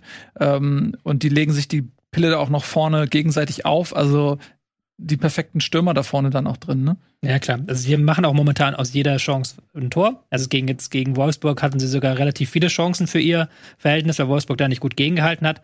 Aber bei den Expected Goals sind sie auch das Team, was mit Abstand am meisten überperformt. Also was da tatsächlich viel mehr Tore schießt, als sie nach Expected Goals eigentlich schießen müssten. Ähm, weil sie eben dieses haben. Und Becker ist halt unfassbar gut. Also der, der war schon vergangene Saison sehr, sehr gut. Der hat lange gebraucht, um auch anzukommen, aber was der an Bewegung macht, wie der halt Körper täuscht, wie der seinen Körper einsetzt, wie er immer wieder guckt, Räume findet und dann da ist und sein Tempo, also das ist schon sehr, sehr gut. Und das ist momentan, finde ich, auch der überragende Spieler bei Union, der das nochmal so auf eine andere Stufe hebt. Klar, Jordan mit seinen Toren als Neuzugang ist man dann immer dabei, den so hoch zu loben, aber Becker ist ja nicht umsonst jetzt in der Torschützenliste ganz klar vorne in der Bundesliga. Aber wie gesagt, ich will es auch noch mal sehen, ähm, bevor ich jetzt Union, ich bin ja immer so kritisch damit Union, es tut mir auch mal leid, aber ich glaube, die Union-Fans verstehen das sogar besser als alle anderen, weil die ja wissen, wo der Verein herkommt und was der Verein eigentlich ist und was, wo der eigentlich stehen müsste in der Tabelle. Ich würde mal gerne sehen, dass Union 1-0 hinten liegt in so einem Spiel oder gegen einen anderen Gegner. Oder halt, dass Union eben nicht in einem Spiel weniger Ballbesitz haben kann. Das sieht man nämlich in der Europa League. Da funktioniert es nämlich Mhm. sehr, sehr viel schlechter als in der, in der Bundesliga, weil da andere Gegner sind, andere auch Anlage ist. Union ist nach Schalke das Team mit dem zweitwenigsten Ballbesitz in der gesamten Bundesliga, weil die ja natürlich auch aus dieser Rolle rauskommen können. Und wenn jetzt dann Spiele anstehen gegen, ich weiß gar nicht, gegen sie anspielen, aber gegen Bochum haben sie, glaube ich, noch nicht gespielt, gegen Schalke, gegen all die Teams da unten, wo es dann eben eine andere Aufgabe ist. Aber das macht Union mittlerweile auch ziemlich gut, weil sie da eben die Außen haben und weil sie mit Becker einen sehr, sehr flexiblen Spielertyp haben, der fast schon so. Der Kruse ist ein schlechter Vergleich, aber er hat halt so die, diese, diese Laufwege drin, die immer was Neues bringen. Also absoluter Wahnsinn. Tabellenführer Union Berlin, wer hätte das gedacht? Und Wolfsburg ist unten mit fünf Punkten, da wo sie jetzt auch schon in der letzten Saison waren, nämlich mit einem Abstiegskampf. Hm, Könnte eine anstrengende Saison werden für Wolfsburg. Gut, dann lass uns mal weiter galoppieren. Wir haben nicht ganz so viel Zeit. Äh, Wir hatten nämlich noch das Revierderby. Ja, Highlight vielleicht trotz Champions League für die Dortmunder und sicherlich auch für die wieder aufgestiegenen Schalker, die endlich wieder ein Derby spielen dürfen im Westfalenstadion. Diesmal ging es mit 1 zu 0 an Borussia Dortmund. Die Ausgangssituation ist vielleicht so deutlich gewesen wie selten in den vergangenen 15 Jahren, nämlich ein Hausfahrfavorit aus Dortmund und Schalke als Aufsteiger. Natürlich in dem Fall der Underdog, hat sich aber lange ganz wacker geschlagen. Dortmund war die bessere Mannschaft, muss man schon sagen. Ähm, aber klar, erst nach der Einwechslung von Mukoko haben Flanken wirklich Sinn ergeben. Äh, wenn Modest auf dem Feld steht, macht man das ja nicht. Und dann folgerichtig auch mit einem Kopfball nach einer Flanke von Wolf das 1 zu 0 und damit Derby hält äh, Yusufa Mukoko. Was ich irgendwie eine schöne Geschichte finde tatsächlich, dass der 17-jährige Junge, der so brennt vor Ehrgeiz und obwohl er 17 ist, einfach überhaupt nicht einsehen möchte, warum er auf der Bank sitzt, äh, dass der irgendwie dieses entscheidende Tor schießt und sich damit unsterblich macht, finde ich irgendwie eine schöne Geschichte. War jetzt auch ein bisschen ironisch dann tatsächlich, weil ähm, Dortmund diesmal gar nicht so wenig Flanken geschlagen hat. Ich, über 30 Stück haben sie Ja. geschlagen. Aber meistens nicht auf Modeste, sondern auf Rainer oder ja, sonst was. Meistens auch flache Dinger so Ja. und Modest hängt halt da weiterhin völlig in der Luft. Also das hatten wir auch vergangene Woche, glaube ich, schon zur Genüge diskutiert. ähm, der Versuche ihm irgendwie durch seine Startelf-Nominierung Selbstvertrauen zu geben, damit er halt die Tore macht, der funktioniert momentan nicht. Und in der zweiten Halbzeit war es dann eben ein anderes Spiel. Aber Schalke war auch extrem kompakt, also die sind extrem weit in die Mitte, gesch Mitte geschoben, auch haben den ballfernen Flügel komplett freige freigelassen, immer in Ballrichtung geschoben. Das war extrem anstrengend, aber dadurch war auch das Zentrum komplett zu. Also konntest über Rainer, Brandt, die waren gar keine Faktoren in diesem Spiel, weil der eben, der ging nicht durchs Zentrum. Und in der zweiten Halbzeit haben dann aber diese leichten Kombinationen, da Schalke so ein bisschen zu locken und dann, dann erst die Verlagerung zu spielen. Das hat mit Mukoko und auch mit Adeyemi, den ich auch einen sehr, sehr positiven Faktor fand, das hat sehr viel besser funktioniert. Und war dann natürlich ein bisschen ironisch, dass dann eine Flanke auf Mukokos Kopf dann zum Erfolg führt, obwohl sie davor ein bisschen weniger Flanken geschlagen haben. Aber ist auch klar, weil Schalke auch am Ende kaputt war, hat man gemerkt. Also die haben sich da, die haben sich wirklich reingeworfen, die sind da gelaufen, die sind 120 Kilometer gelaufen, immer wieder verschoben, alles zugemacht und das ist halt schwierig, wenn du da ähm, komplett am eigenen Strafraum in der zweiten Halbzeit nur noch stehst. Äh, Marco Reus hat sich verletzt, da hat äh, der ein oder andere Schlimmes befürchtet. Es gibt jetzt leichte Entwarnung. dass äh, die Ausfallzeit soll, glaube ich, eher so nur so drei bis vier Wochen betragen. Da dachte man vielfach schon, okay, das äh, könnte das WM aus auch tatsächlich sein. Äh, Glück im Unglück tatsächlich, dass der Dortmunder Kapitän mh, dann nicht allzu lange ausfällt. Das nochmal so als, als Randnotiz, das sah dann echt übel aus zwischendurch. Ja, äh, Derby-Sieger Dortmund schiebt sich auf Platz zwei, ist jetzt Union-Jäger Nummer eins. Sie sind immer irgendwie, sie jagen immer irgendwen, ne? Ja, aber für Dortmund eigentlich eine ganz gute Situation, dass sie weiter da oben sind, weil man kann nicht davon ausgehen, dass Union bis zum Ende der Saison da oben bleibt. Ähm, und ja, also Dortmund voll im Meisterrennen, meiner Meinung nach. Man kann ja sagen, plus drei auf Bayern, man kann ja auch sagen, plus vier auf Eintracht, ähm, dann sogar auf Leverkusen sind es sogar plus zehn, auf ähm, Leipzig plus sieben, ja. Das ist schon ein guter Vorsprung für Dortmund. Und Ja. man muss halt so ein bisschen, ja, tatsächlich habe ich auf äh, Twitter hatte, glaube ich, irgendjemand geschrieben, ja, jetzt kommen sie am Montag wieder bei Bundesliga und reden wieder, erzählen wieder, warum Dortmund nicht gut war und warum eigentlich das ein glücklicher Sieg war. War es ja nicht, also müssen wir jetzt auch nicht rumliegen. Aber was natürlich auffällt, ist, dass Dortmund ähnlich wie Bayern wenige Tore schießt. Also dass die noch weniger Tore tatsächlich Plus schießen zwei. die Bayern. Plus zwei ist die Ja, Torbilanz. Neun Tore erst. Mhm. Neun Tore erst aus sieben Spielen.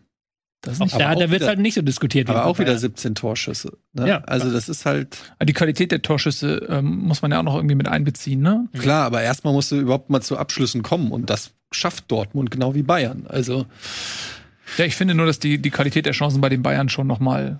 Ja, das ist ein Gewitter hier. Keine Sorge. Ich hatte gerade Angst. Mach dir keine Sorgen, Ich Tobias. habe Angst vor Gewittern. Ja, zu Recht. Das ist ja auch teilweise sehr gefährlich, aber hier bist du sicher. Gut. Und du darfst auch hier so bleiben, bis das Gewitter vorbei ist. Du wolltest einen ernsten Punkt anbringen. Ähm, Das war ein ernster Punkt. ja, ja, der ernste Punkt ist, nee, das ist, Dortmund ist punktetechnisch total im Soll. Und du vergleichst es ja natürlich auch äh, mit, mit Mannschaften, mit denen Dortmund sich da oben messen lassen muss, Leverkusen, Leipzig und den anderen Champions League-Aspiranten. Ähm, und da stehen sie absolut im Soll da. Aber ich denke auch wirklich, da ist noch ähm, ein bisschen Luft nach oben. Das waren teilweise ähm, knappe Spiele, aber ähm, andere, also mit den Verletzungssorgen, die Dortmund auch hatte, gerade auch in der Offensive und so weiter. Also da haben sie schon, finde ich, jetzt dann auch punktetechnisch vieles gut gemacht. Da sollte man jetzt vielleicht mit Dortmund auch nicht zu streng Hm. ähm, ins Gericht gehen und in jedem Spiel irgendwie so ein, so ein Spektakel erwarten. Sie sind da, was das angeht, voll im Soll. Sie hätten gegen Bremen auch noch dieses Last-Minute-Pech, also da hätten sie jetzt auch noch mal drei Punkte oben drauf packen können. Ja. Ähm, so, dann würde das noch mal anders aussehen. Eigentlich machen sie dieses Jahr mal genau das, was ihnen in der Vergangenheit immer vorgeworfen wurde, dass sie dann die Punkte sammeln. Mhm. Und jetzt meckern wir darüber, dass sie es nicht toll machen und dass das Torverhältnis Nee. blöd ist. Es sind 15 Punkte, wie du schon vorgerechnet hast. Ähm, also es, es kann ja dazu führen, dass wenn langsam in der Rückserie alle wiederkommen und ihr Abstand auf Bayern München, die dann wahrscheinlich trotzdem Hauptgegner sein werden, nicht allzu groß ist, Schrägstrich vielleicht sogar positiv aussieht und dann irgendwann Alea wieder da ist und, und jetzt Reus, das ist eine Verletzung und so und dann wirklich der A-Kader von Borussia Dortmund da ist, der so auch geplant war fürs Rennen um den Titel, dann könnte es vielleicht wirklich nochmal spannend werden. Ich glaube am Ende trotzdem, dass Bayern das macht, aber ich mag gerade dieses Bild von diesen vier Champions League Teilnehmern für die nächste Saison, die wir da Union, Dortmund, Freiburg, Hoffenheim. Ja, genau. Stell dir das mal vor. übrigens apropos verletzungsfähig, Sally Özcan hat sich auch verletzt im Spiel Knochenödem Öde, Öde, Ödem, Ödem. Ödem, Ödem, Ödem. Ödem. Ödem. Man weiß noch nicht genau, wie lange der Ausfall ist, aber ähm, da Dahut auch noch verletzt ist, Reus verletzt, also das Verletzungspech bei Dortmund bleibt erstmal bestehen. Was ich ganz interessant finde, auch in der Dortmunder Mannschaft, ist, dass du mit Meunier und Hummels zwei im Prinzip schon aussortierte hast, die jetzt auch gegen Schalke wieder ein sehr gutes Spiel gemacht haben. Mm, Du hast eigentlich vor der Saison gedacht, okay, der Süle Schlotterbeck ist No-Brainer, was machst du mit Hummels? Ja, mal gucken. Äh, Major League oder was auch immer, ne, so. Aber nee, also das ist, glaube ich, der Innenverteidiger äh, mit der meisten Einsatzzeit äh, bei Dortmund. Ich weiß nicht, ob Schlotterbeck saß jetzt zuletzt auch in der Champions League auf der Bank. Also das, äh, ne, auf jeden Fall mehr als Süle. Und auch Meunier, der war ja im Prinzip auch schon weg. So, ähm, Und der Marius. Wolf wurde schon verliehen, also der spielt ja auch eine super Saison, muss man sagen, sehr äh, vielseitig einsetzbar. Hätte man auch nicht gedacht, dass der sich mal als Stammspieler da, ähm, was aber auch wieder daran liegt, dass, glaube ich, Guerrero Hm. Verletzt ist. Ja. Also on off, ja. Also, ähm, man muss, ich glaube, Hummels würde ich nochmal rausheben, weil ich glaube, dass ähm, Meunier spielt, liegt halt auch daran, dass sie keine Option haben. Alternative habe. der Ja. keine Alternative haben. Wolf spielt, ist ein sehr wichtiger Mann, einfach dadurch, dass er immer Lücken stopft. War, glaube ich, schon rechts außen, links außen, Rechtsverteidiger und jetzt Linksverteidiger am Wochenende und macht da auch den entscheidenden Assist. Also das ist, glaube ich, immer sehr wichtig. Aber Hummels eben, da hättest du ja die Option, Süle spielen zu lassen. Aber Hummels hat jetzt auch wieder eigentlich einige richtig gute Dinge entschärft. Also da waren wirklich einige Ansätze von Kontern, Schalker Kontern, die dann an Hummels eben endeten. Also da hat er nochmal sein ganzes Potenzial auch in der Kontervernichtung gezeigt. Ähm, hat auch einige gute Verlagerungen wieder gespielt, gerade in der zweiten Halbzeit, in der ersten ging ging dann manche zu weit. Aber da muss man schon sagen, der hat diesen Kampf angenommen um die Position und der hat auch zeigt jetzt, dass man ihn nicht umsonst, also dass man ihn nicht abschreiben sollte. Mhm. Dass er da wirklich mit Schotterbeck und Süle, dass er da was reinbringen kann. Sei es nur mit seinen geilen Pässen und mit seinen geilen Grätschen. Ich sehe gerade bei Dortmund wird es nach der Länderspielpause richtig, richtig spannend. In Köln, dann Champions League, dazwischen Bayern München und dann Union Berlin. Danach kannst du auf die jeden Fall beiden mal wichtigen Champions League-Spiele gegen Sevilla darfst Ja, du genau. vergessen, wo es Ja, halt genau. dann um Platz zwei in der Gruppe geht. Also das ist auf jeden Fall nach den vier Wochen oder drei Wochen, wie viel das sind hier, da kannst du auf jeden Fall dann mal eine erste Abrechnung machen, wo sie dann wirklich stehen. Ach, Das ist jetzt, guck mal, wie voll das ist. Eins, zwei, drei, vier, fünf, sechs, sieben, acht, neun Spiele in 28 Tagen. Alle Krass. drei Tage ein Spiel. Das ist 4,5 Also pro Woche. der Nee, ähm, 4,5. Frankfurt City, Stuttgart, Hannover, Union Berlin, zweimal Sevilla, Bayern und Köln. Nach dem Monat weiß Borussia Dortmund, wo die Reise hingeht. ja, und da sieht man jetzt eben wirklich, wie eng dieser Kalender getaktet ist. ne? Und dann ist WM. Ja, ja, und dann ist WM und dann ähm, hast du im Zweifel dann auch noch relativ viele WM-Teilnehmer in deinem Kader. Das kann natürlich vielleicht für Mannschaften, die jetzt eben nicht so viele äh, Nationalspieler haben, vielleicht auch eine, ganz willkommene Pause sein. Keine Ahnung, ob, ob das eher gut oder eher schlecht ist, weil man dann natürlich irgendwie aus dem Rhythmus gerät. Ne? Das ist ja quasi wie eine Sommerpause. Ja. Es ist ja eigentlich eine Sommerpause von der Länge her. Tja, ähm, das wird spannend sein zu beobachten. Es fühlt sich nach wie vor überhaupt nicht richtig an. So, auf die WM auch so, es ist ja auch gar, nicht, gar keine Vorbereitungszeit, ne? Also die Nee. fahren ja nach dem letzten Ligaspiel ja direkt irgendwie nach Katar oder was? Da gab es ja jetzt auch die Diskussion, da hat Hansi Flick sich für seine Verhältnisse tatsächlich recht weit rausgewagt und das halt auch gesagt, er findet es sehr, sehr blöd, dass am letzten Spieltag vor der WM auch noch Sonntagsspiele gibt. Weil er sagt, da geht ihm halt auch noch ein wichtiger Tag verloren, Mhm. weil dann eben die Freiburger und die, ähm, ja, die Freiburger Spieler vor allen Dingen noch ein Spiel haben an dem Tag. Die kann er dann nicht vorher berufen und dann müssen sie wieder drei Tage danach erstmal ruhen. So. Dann verliert er wieder was. Die Frage ist, wer kommt überhaupt aus Freiburg mit zur WM? Ja, Ginter auf jeden Fall. Günther vielleicht noch. Eggestein. Ja, gut, Ginter und Günther, also, aber es ist kein. Ja, aber trotzdem, ja, trotzdem, der, der, also schon so enger Zeitplan und da würde sich im Stich gelassen, dass man nicht einmal sagen kann, ey, die machen wir jetzt einmal an einem Samstag, die Spiele. Es ist eh völlig bescheuert. Aber ist egal. Also es Das gibt, ist, so ich, ein, das ist so eine Mini-Diskussion in einer Riesendiskussion. Ja, das also stimme ich zu. äh, früher auch immer dieses, da hast du vier Wochen, wenigstens ist die Mannschaft beisammen, dann kannst du mal gucken, okay, äh, und so weiter. Und jetzt ist es, Weiß. die Länderspielpause, die wir jetzt haben, ist im Prinzip die letzte vor der WM. Was ist los, Nico? Nee, mir ist gerade nur aufgefallen, dass die, dass die vor der WM, das allerletzte Spiel vor der WM ist der, das Spitzenspiel der Saison. Freiburg gegen Union Berlin. Ja. Genau, und das war dann nicht Und so gut. legt die bitte diesen Satz auf Wiedervorlage. Und Frankfurt spielt auch noch an dem letzten Und Tag. Frankfurt gegen Mainz gegen Frankfurt. Genau, das waren nämlich Trapp und Ginter waren nämlich die beiden Personen, die da genau. Aber Freiburg gegen Union Berlin, wenn das wirklich zu dem Zeitpunkt immer noch ein Spiel, das wäre großartig. Wobei das äh, in anderen Jahren haben oftmals Mannschaften wie äh, Dortmund, Bayern, Leverkusen und so weiter am, am Sonntag gespielt. Lass uns doch darüber Von da ist das jetzt vielleicht gar nächste nicht so Woche- schlecht. Die Lass- ja mehr lass, Ich mach nur. lass uns doch darüber nächste Woche reden, dann, wenn wir über Nationalmannschaften reden. Dazu Ganz genau. mehr. Da haben wir Zeit ohne Ende. Lass uns noch mal über Freiburg äh, reden. Eine riesige Enttäuschung. Äh, die Mannschaft hätte auf Platz zwei hinter Union sein können, haben aber es nicht geschafft.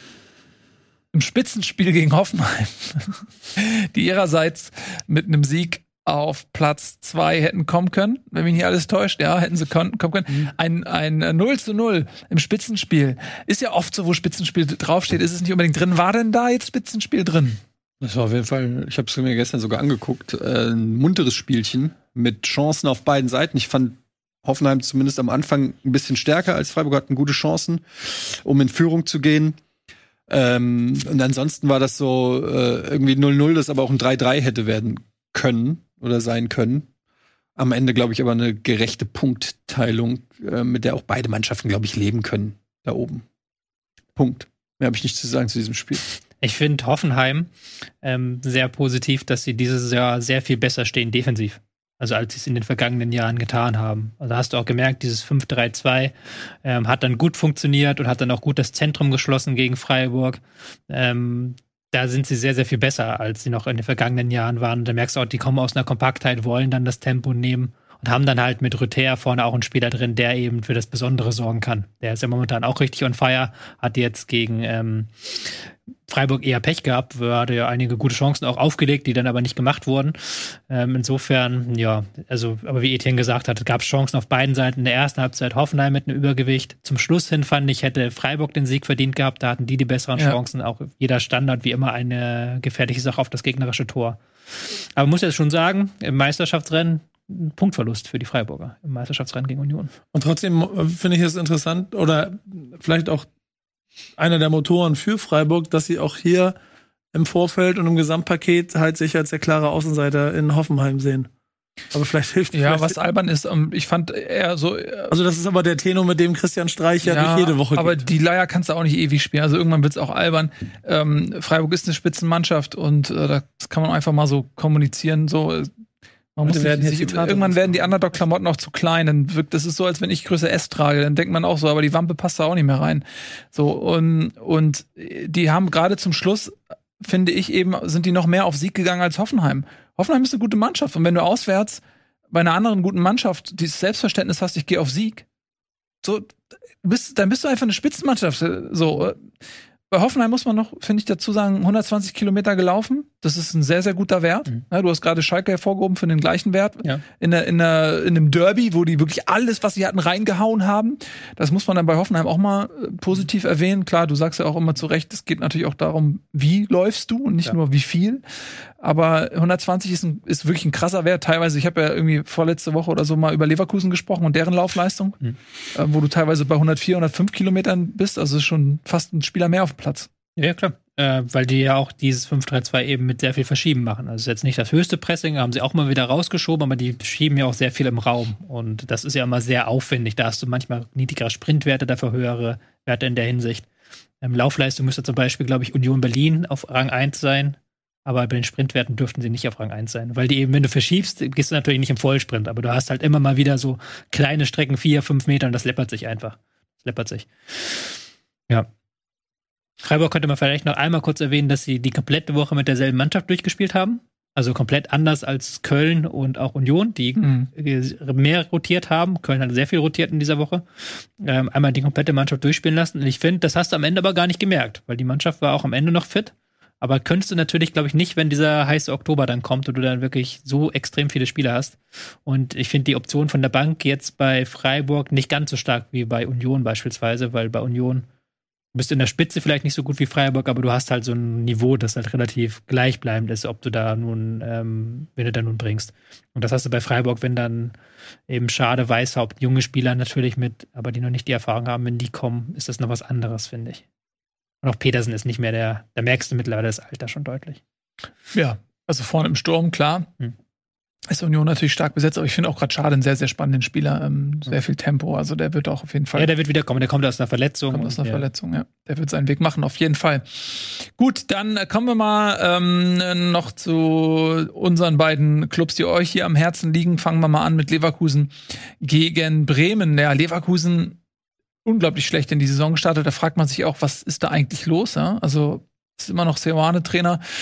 Ähm, die Mannschaft ist nach wie vor stark aufgestellt, haben sich auch noch mal verbessert. Hatznodoy kam aus London.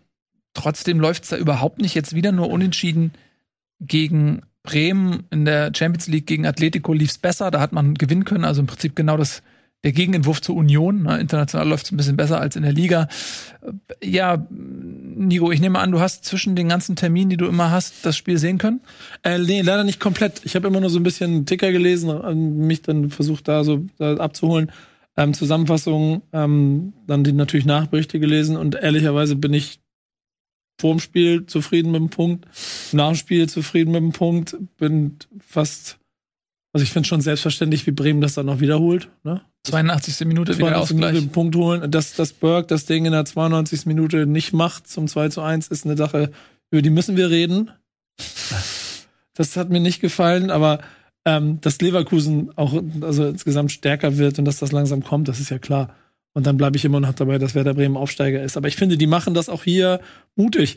Denn das, was bei Bremen in, der, in den Wochen immer auch ein Kritikpunkt war, auch hier in der Runde, dass Geschwindigkeit ein Problem für Werder Bremen sein kann, gegen äh, dann sehr schnelle Spieler bei, Leverkusen in meinen Augen gut gemacht. Und auch taktisch, vor allen Dingen in einer Zentrale, die ja auch dann mit einem langsamen Groß eigentlich recht gefährlich ist. Äh, Grujew auf die Acht zu stellen, war für, für, an meinen Augen für Bremen ein sehr guter Schachzug. Ich mag den unheimlich gerne und der, ist, der fliegt so voll unter, unterm Radar, den kennt keiner. Ich beobachte den jetzt seit zwei Jahren in Bremen und finde, das ist aber der, also der legitime Nachfolger irgendwo in diesem Zentrum, also die, die, die Säule in Bremen zu werden. Und das beweist er immer wieder. Der ist 22 Jahre alt und du grinst nicht so doof. Und er, er hat, hat, ähm, hat das auf jeden Fall hier super gemacht und ist in meinen Augen einer der, einer der, der, der kleinen Bausteine gewesen, warum du dann vielleicht am Ende ein bisschen glücklich, aber ich finde trotzdem nicht unverdienten Punkt aus Leverkusen mitnimmst. Mhm. Velkovic hat getroffen, den hatte ich übrigens zwei Tage vorher bei Kickbase verkauft. Sehr gut. Ja, aber nach einem wieder mal äh, Fehler von Radetzky, ich glaube, da muss man auch drüber reden. Das ist jetzt schon, glaube ich, Ja. der zweite oder dritte Spiel, das auf die mehr oder weniger auf die Kappe von vom Torhüter geht. Ähm, wenn Radetzky den besser äh, hält beziehungsweise wegfaustet, äh, dann nimmt hier Leverkusen wahrscheinlich drei Punkte mit. Ähm, das ist schon auch heftig, auch für Seoan, der äh, da dann am Spielfeld dran steht und irgendwie die ärmste Sau ist. Ähm, Leverkusen macht ja aber auch kein Tor aus, dem- also es ist ja ein, ein Traumtor, was das 1-0 macht. Ne? Also die hätten aus dem, was sie hatten, auch mehr Tore machen können, haben sie aber nicht, weil dann irgendwie dann doch, ich glaube, das letzte Quäntchen noch gefehlt hat. 117 Kilometer. Ich glaube, die haben die Sendung geguckt. Das ist Leverkusen gelaufen. angekommen. Bestwert, glaube ich, in der Saison. Also da haben sie gemacht, Bremen. Trotzdem noch wieder zwei Kilometer mehr gelaufen oder zweieinhalb Kilometer mehr gelaufen.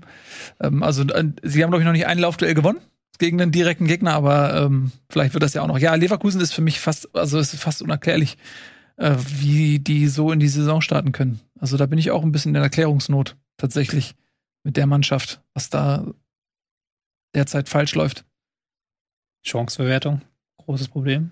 Schick hat nicht mehr die Effizienz wie letztes Jahr. Sie hatten ja auch jetzt gegen Werder immer Chancen und sie spielen ja sehr offensiv, dass da immer vier Leute hoch vorne bleiben. Mhm. Also da kassierst du auch Chancen mit, aber dann musst du halt die eigenen besser machen.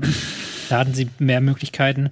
Und defensiv hat die Mannschaft sich noch nicht gefunden. Jetzt wieder mit einer Abwehr mit vier Innenverteidigern, was halt gut funktioniert hat gegen Atletico, ähm, was hier mäßig gut funktioniert hat, hat es nur in der zentral offensiven Rolle, da ist noch viel im Fluss. Aber auch da eigentlich, wenn Leverkusen die Chancen besser macht, gilt aber auch für Werder im Gegenzug, Ja. so, weil das war ein Spiel mit vielen Chancen. Das ist auch eigentlich das, was Leverkusen möchte. Mhm. Aber da müssen sie die eigenen Chancen irgendwann mal reinmachen. Weil da sind sie eine Mannschaft, die richtig underperformt. Eine Mannschaft, die so langsam so performt, wie man das von ihr erwartet, ist äh, Frankfurt. Die mit ein paar Unentschieden und einer Niederlage gegen Bayern auch in die Saison gestartet sind, jetzt gegen Stuttgart auswärts den nächsten Dreier. Man ist auf dem Weg nach oben. Ähm, und das war, glaube ich, ähm, dann doch recht souverän. Ja, das lag aber auch daran, dass Stuttgart auch echt schwach war. Also ich habe mich teilweise ein bisschen sogar gewundert, wie groß die Räume da sind. Äh, Da hätte man sogar noch viel mehr draus machen können bei dem einen oder anderen Konter, der dann nicht vernünftig ausgespielt wurde. Stuttgart war irgendwie, ja, seltsam. Ich kann das gar nicht so richtig erklären. Ich weiß nicht so richtig, was sie wollen. Die wollten, glaube ich, ein bisschen offensiv dagegenhalten, aber sind gar nicht so in die Zweikämpfe reingekommen. Es waren teilweise riesengroße Räume. Frankfurt war eigentlich meiner Meinung nach in in allen Belangen die bessere Mannschaft und auch die dominierende Mannschaft. der Anschlusstreffer dann zum 2-1 von Stuttgart, der ist ja auch so ein bisschen aus dem Nichts gefallen, abgefälschter, abgefälschter Ball in so einer Situation, wo da kurz davor eigentlich das 3-0 von Boré hätte fallen können, dann wäre, glaube ich, eh der Sack zu gewesen. Aber ich hatte da auch ehrlich gesagt zu keinem Moment irgendwie Angst, dass wir das noch aus der Hand geben. Dazu war Stuttgart einfach zu schwach. Der einzige, der mir einigermaßen gefallen hat, war eigentlich Silas, der immer mal wieder über die Außen für Furore sorgte, aber dann auch im Strafraum keinen Spieler gefunden hat. Kamada überragendes Spiel gemacht. Und da muss man sagen, ähm, ja, drei Standardtore von der Eintracht, zwei vielleicht Torwartfehler, also einer auf jeden Fall von Müller, der zweite ist so leicht abgefälscht geworden von der Mauer und rutscht ihm dann noch durch die Beine, aber da sage ich auch, mindestens die Hälfte aller Bundesliga-Torhüter kratzt den irgendwie trotzdem noch von der Linie. Und ähm, ja, dann hat am Ende die Eintracht auch auf dem letzten Loch gepfiffen. Das hat man halt dann auch gesehen, dass da die Kraft dann so ein bisschen gefehlt hat. Logischerweise haben wir davor noch Champions League gewonnen in Marseille und haben es dann aber über die über die Runden gebracht und das finde ich dann finde ich dann top mit äh, Champions League äh, Sieg und in der Bundesliga den Anschluss geschafft an die ans obere Drittel. Da kann man glaube ich jetzt dann auch zufrieden sein und jetzt ein bisschen Wunden lecken und gucken, dass irgendwie ein paar Verletzte zurückkommen. Und äh, wer, wer, welcher Verletzte soll da einen Unterschied machen in der Innenverteidigung? Ja, in der, in der Innenverteidigung äh, weiß ich gar nicht mal. Du hast natürlich, äh, hat ja Glasner auch äh, zwischenzeitlich auf eine Viererkette gesetzt. Ähm, da fehlen natürlich die rechten und die linken Verteidiger. Du hast links keine Verteidiger mehr. Ähm, da musste dann am, äh, glaube in der 75 musste Chandler wieder einspringen auf der linken Seite. Also Lenz ist verletzt, Pelgrini ist verletzt. Auf der rechten Seite ist Touré äh, verletzt, Buta ist verletzt. Den kann man zwar noch nicht so richtig einschätzen, weil er Neuzugang ist, aber wurde ja auch nicht ohne Grund ein Rechtsverteidiger verpflichtet. Ähm, das sind auf jeden Fall Sachen, die, die man dann merkt. Rode kann eigentlich auch nicht 90 Minuten spielen. Ähm, ja, Jakic spielt jetzt seit drei, vier Spielen Rechtsverteidiger. Macht er auch nicht schlecht, aber ist natürlich auch limitiert, hat aber ein Tor geschossen. Ein mhm. Tor geschossen. Einen Kopf gemacht. Mhm. Ja. Und ähm, ja, zu Stuttgart, ähm, ich weiß nicht, ob das Zitat fähig ist. Ähm, unser guter Freund Noah hat mir irgendwas geschickt. Ja. Kann ich auch ein bisschen was oh, also, was, Das könnte, glaube ich, Patrick Ittrich hier einen Spielerbruch. Was hat er denn? Ähm, hat er dir auch geschrieben? Ja, ja. Okay. Also der hat. Ich mir einen Tag später noch geschrieben, war immer noch sauer. Hm? Ja, der, also der hat sich fürchtet, ich äh, will es jetzt nicht, ähm, ohne ihn zu konsultieren, öffentlich machen. Aber der war schon sehr enttäuscht.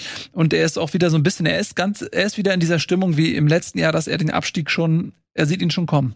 Ja. Er hat ihn fast schon attestiert, möchte man sagen.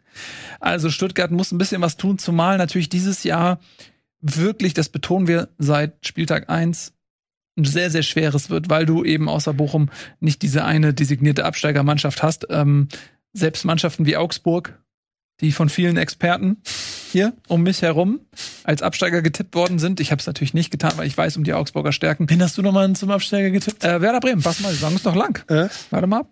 Ja, das gilt aber für Augsburg, das ist die Saison noch lang. Doch, ja, aber Augsburg. Lass ja. mich doch mal ein bisschen meine Stichelposition ja, beibehalten. Das klingt aber verbittert jetzt. Ich bin, wieso bin ich, denn, bin ich verbittert? Warum soll ich denn verbittert sein? Weil Hier Noah sagt, Tuchel war in der Jugend bei uns. Und? Naja. Weiß nicht, warum er das schreibt. Könnt ihr selber rein. Tuchel geht zu einer Mannschaft, die Champions League spielt und die auch gewinnen kann. Der wird jetzt mal erstmal, erstmal liegt Tuchel zu Hause rum und guckt mal, was Nagelsmann bei den Bayern macht. So. Tuchel bei den Bayern? Könnt ihr euch das vorstellen? Der war doch schon mal fast bei den Bayern. Das stimmt. Kann ich mir nicht vorstellen. Kannst du wenn, wenn ich interessant fände, wenn Tuchel, aber ich will eher wir haben sowieso schon keine Zeit mehr, wir wollen ja gleich noch über Bochum reden. Was natürlich spannend wäre, wenn Tuchel jetzt einfach sagt, ich habe keinen Bock mehr auf diese scheiß Stars. Immer, ich werde hier immer von irgendwelchen Oligarchen oder von irgendwelchen neuen Clubbesitzern rausgeworfen. Ich habe wieder Bock, jetzt irgendwie bei Bochum zu arbeiten oder irgendwie was Kleines zu machen, wo, wo ich nicht so, genau, viel, mit, nicht so viel Politik machen muss, wo ich aber wieder Trainer sein darf. Trainer mit dem Jahresgehalt, das, was haben wir von gelernt, ein Drittel des Saisonetats wäre.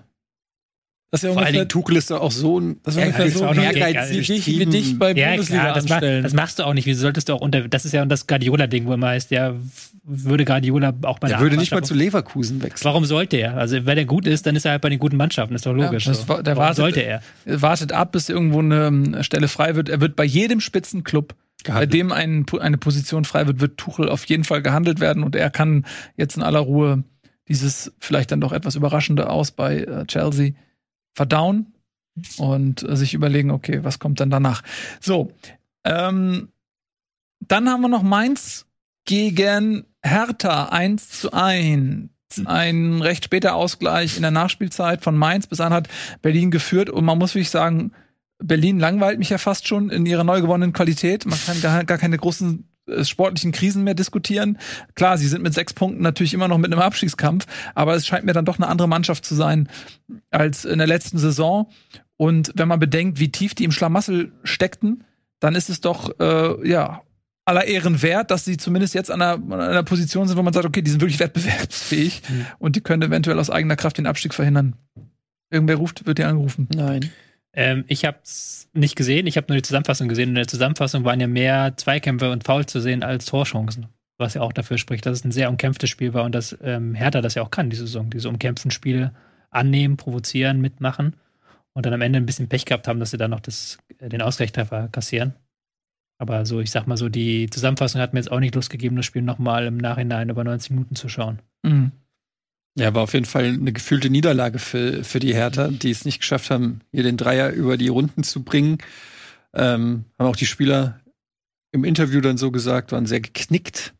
Und Umkehr, im Umkehrschluss, Bo Svensson hat das gefeiert, als ob er die Meisterschaft gewonnen hätte.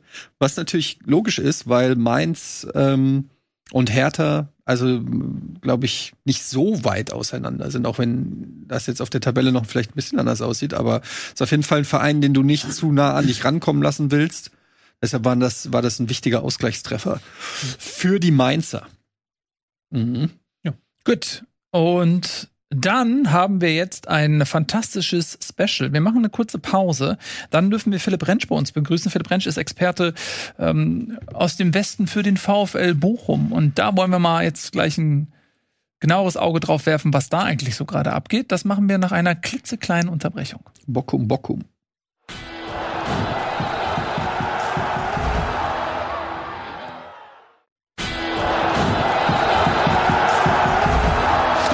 Kommen wir jetzt zum VfL Bochum. Philipp Rentsch ist da. Ich freue mich sehr. Hallo Philipp. Das Hallo, ich grüße euch. Schön, dass du da bist. Hallo aus Bochum. Tief im Westen. Tief im Westen. Wir müssen ein bisschen aufpassen. Ich singe immer so genau, dass die GEMA dann diese Videos für sich claimt. Und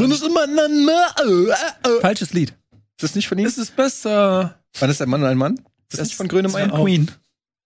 Und wann ist denn Mann, nein, Mann? Aber sehr gut, sehr, sehr gut. Du und dein VfL. Tief im Westen Gib mir ist mein, ähm, Gib mir. Ein, nicht nur ein Standort in Bochum, sondern es ist, ist auch ein Magazin, das Philipp äh, leitet. Da geht's natürlich um VfL Bochum, ne? Ja, ausschließlich. Ausschließlich. Außerdem bist du auch noch äh, für den WDR unterwegs, das mal, um dir auch einen seriösen Journalistenanstrich zu verpassen, mit dem wir hier eh nicht dienen können. Das ist immer gut, wenn unsere Gäste sowas mitbringen.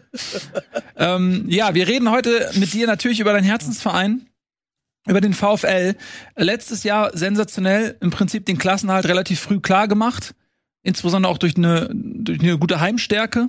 Da ist dieses Jahr nicht mehr viel von übrig. Ein Punkt und auch diesen muss man sagen, sehr unglücklich. Wie, wie, warte, wie muss ich den Satz richtig formulieren? Zwei Punkte sehr unglücklich verloren, sagen wir es mal so. Und das ist jetzt nicht das erste Mal in der Saison, dass es ein bisschen unglücklich war für den VfL. Aber wenn sich Unglück so oft aneinander reiht, ist es dann irgendwann vielleicht auch mehr als das.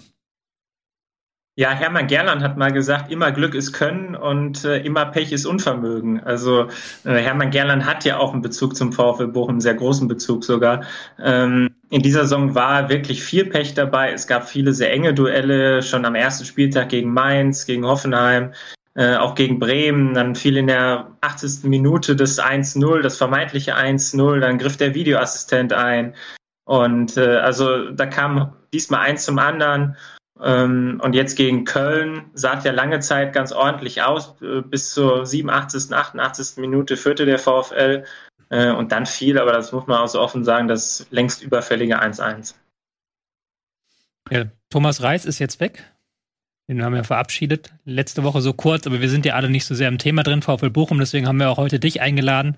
Und dieses, diese Entlassung von Reis hat ja auch in Bochum sehr große Wellen geschlagen. Warum trauern viele Fans quasi ihm hinterher und wieso kam diese äh, dieser Abschied in Bochum zumindest trotz null Punkten aus sechs Spielen so überraschend?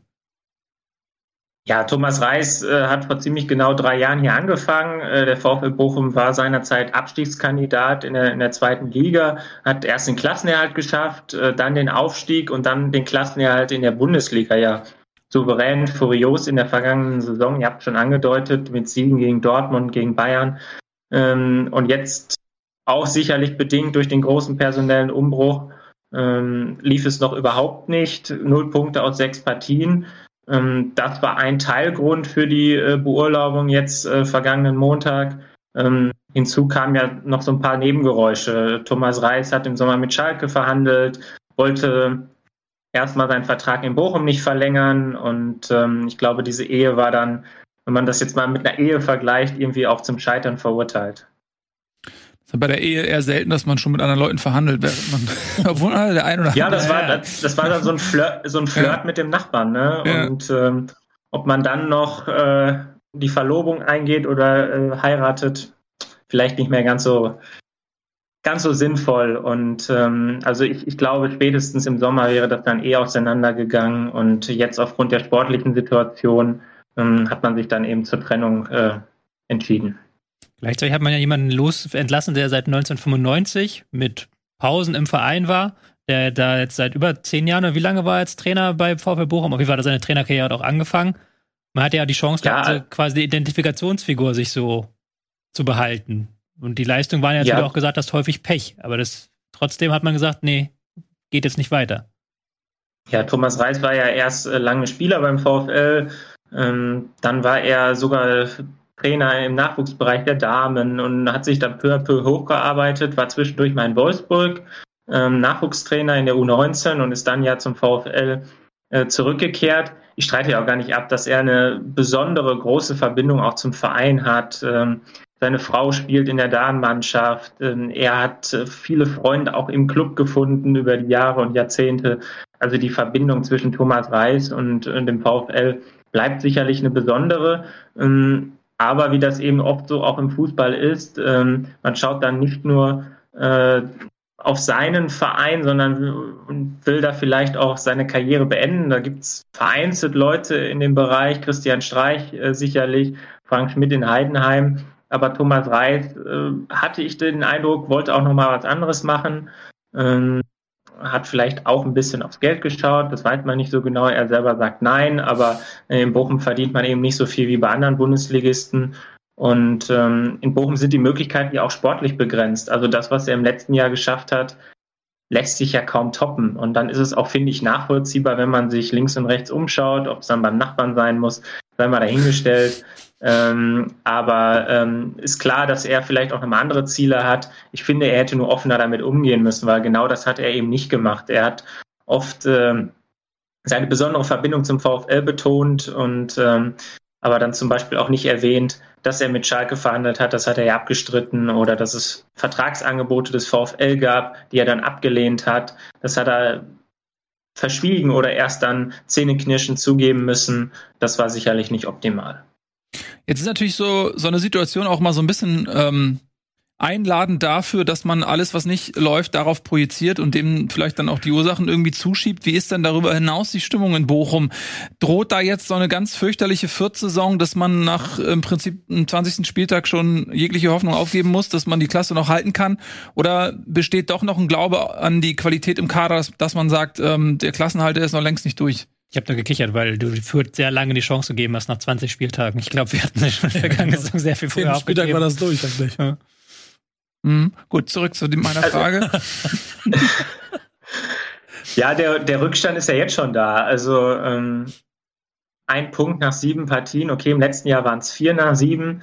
Ähm, also nichts ist unmöglich, aber man kann auch in dieser Saison nicht davon ausgehen, dass dann wieder ein, Sieg in der Rückrunde gegen die Bayern folgt und äh, wieder ein Sieg gegen Dortmund. Also das waren ja in der letzten Saison auch noch Highlights, die wichtig waren, um dann den Klassenerhalt zu schaffen, auch rein punktetechnisch.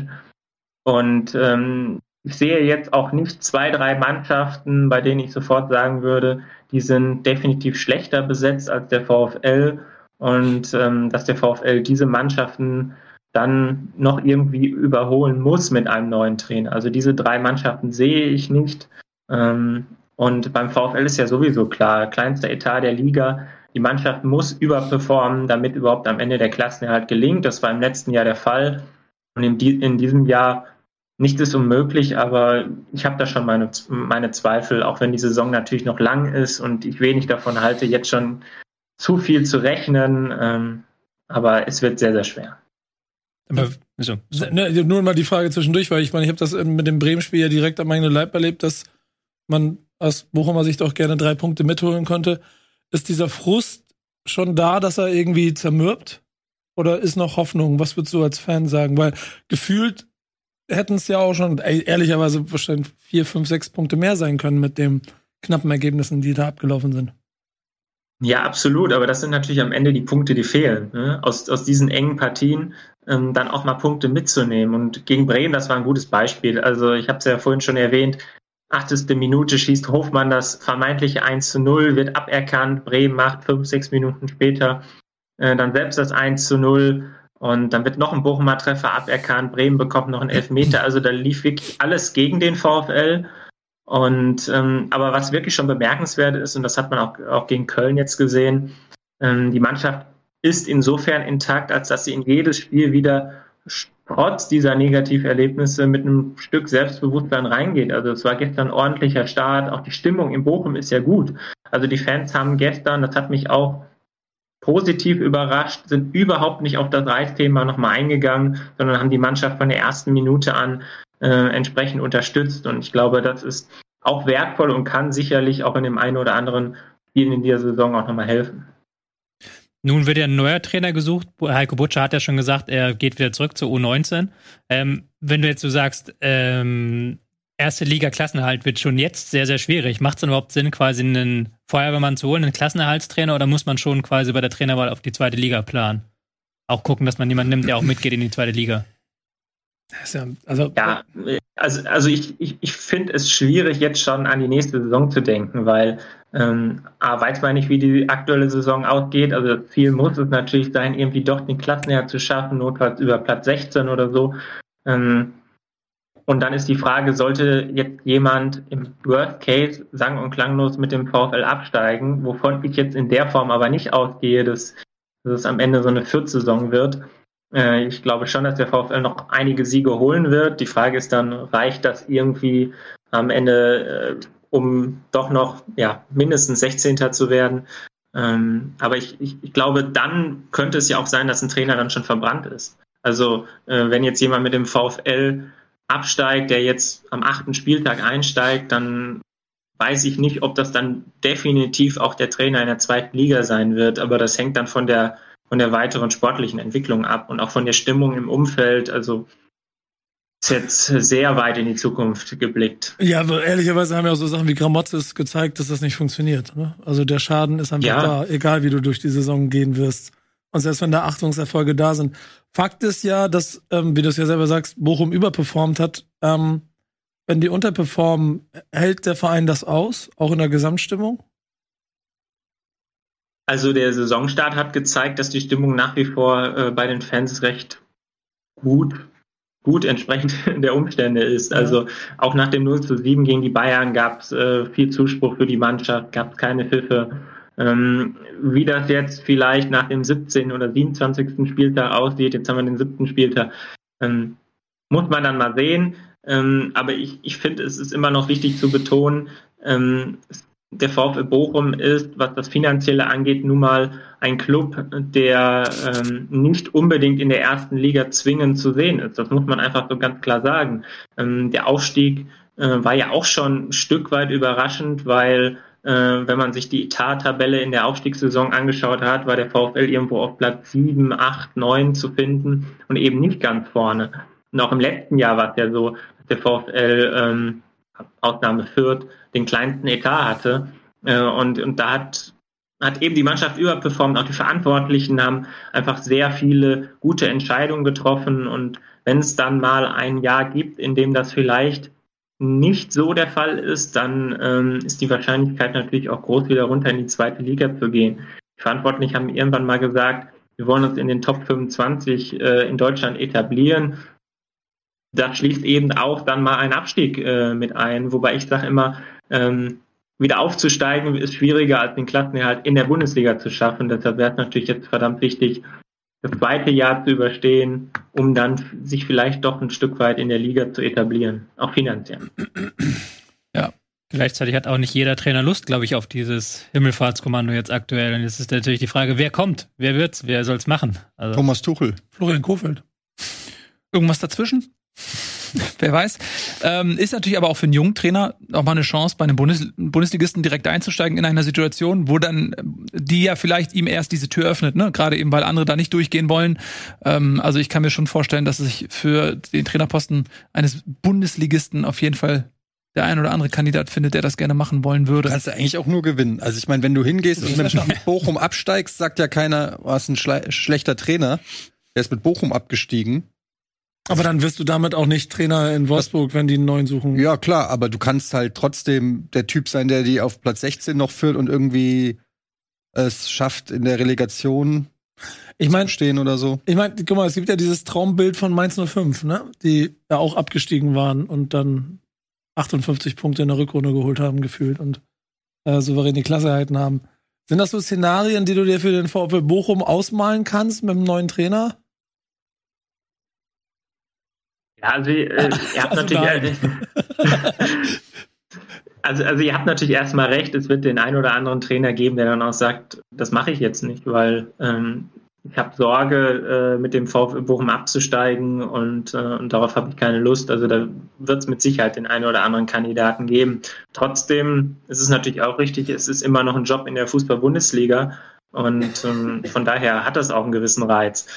Ähm, es, es ist schwer jetzt, äh, wenn jetzt ein Trainer übernimmt in, in der Länderspielpause, steigt er direkt ein mit einem Auswärtsspiel in Leipzig, dann kommt Frankfurt nach Bochum, ist jetzt auch nicht unbedingt äh, der einfachste Start.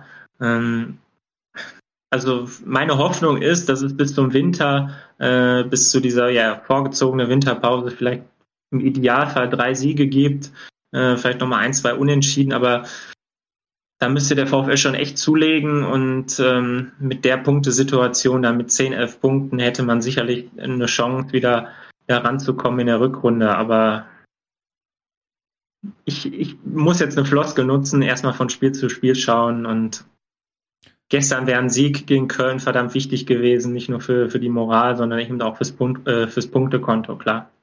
Ich würde ganz gerne, jetzt haben wir viel auch so ums Drumherum und um Trainer und so weiter und, und relativ wenig über die Mannschaft gesprochen. Ich würde ganz gerne auch noch einmal äh, auf das Personal eingehen. Wir haben ja gesagt, Bochum hat auch zu Saisonbeginn einige Spieler ersetzen müssen. Bella Kotschap zum Beispiel, der sich in England bis in die Nationalmannschaft gespielt hat innerhalb von, weiß ich nicht, acht Spielen oder so, ähm, was halt zeigt, dass der Junge halt immenses Potenzial hat. Der ist jetzt 20 und äh, hat sicherlich dann auch letztes Jahr in jungen Jahren da zu einer gewissen defensiven Stabilität beigetragen, der fehlt. Dann hast du einen Polter, der zu Schalke gewechselt ist, ähm, vermutlich, weil sie Reis nicht bekommen haben, haben sie sich jemand anderen geschnappt.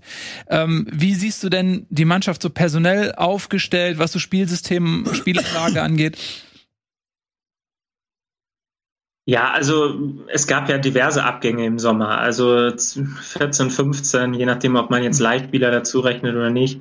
Ähm, und mehrere Leistungsträger. Also die beiden Innenverteidiger, Maxim Leitsch und äh, Amel Bella Elvis Retschbitscher im Mittelfeld, Milos Pantovic auch, äh, Sebastian Polter. Vier davon spielen jetzt äh, bei anderen Bundesligisten, Bella Kotschap, äh, wie eben erwähnt, in, in England. Und das, das sind schon herbe Verluste, die eben auch so Stand jetzt nicht kompensiert werden konnten. Hm, also Polter war sicherlich ähm, technisch betrachtet nicht der allerbeste Stürmer, den der VfL Bochum jemals hatte, aber er hat eben seine Tore gemacht. Um, und, und da fehlt vorne jetzt noch ein Knipser. Philipp Hofmann hat jetzt ein Tor mal erzielt, ähm, aber ähm, hat eben noch nicht diese, diese Top-Quote, stand jetzt.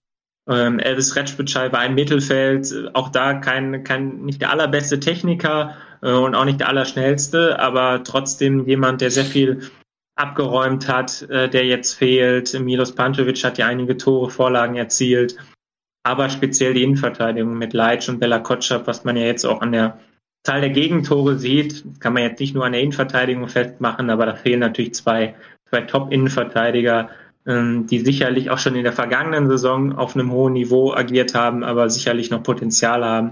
Man sieht ja jetzt bei Bella Kotschap, äh, wie schnell der sich äh, in England äh, entwickelt hat und dass er jetzt in der A-Nationalmannschaft ist, überrascht mich, zumindest vom Zeitpunkt her, aber nur, ähm, dass er da irgendwann mal landen würde, das ähm, hat man, glaube ich, schon in Bochum gesehen, dass er das Potenzial dazu hat. Und da wurde eben nicht, stand jetzt nicht der passende Ersatz gefunden.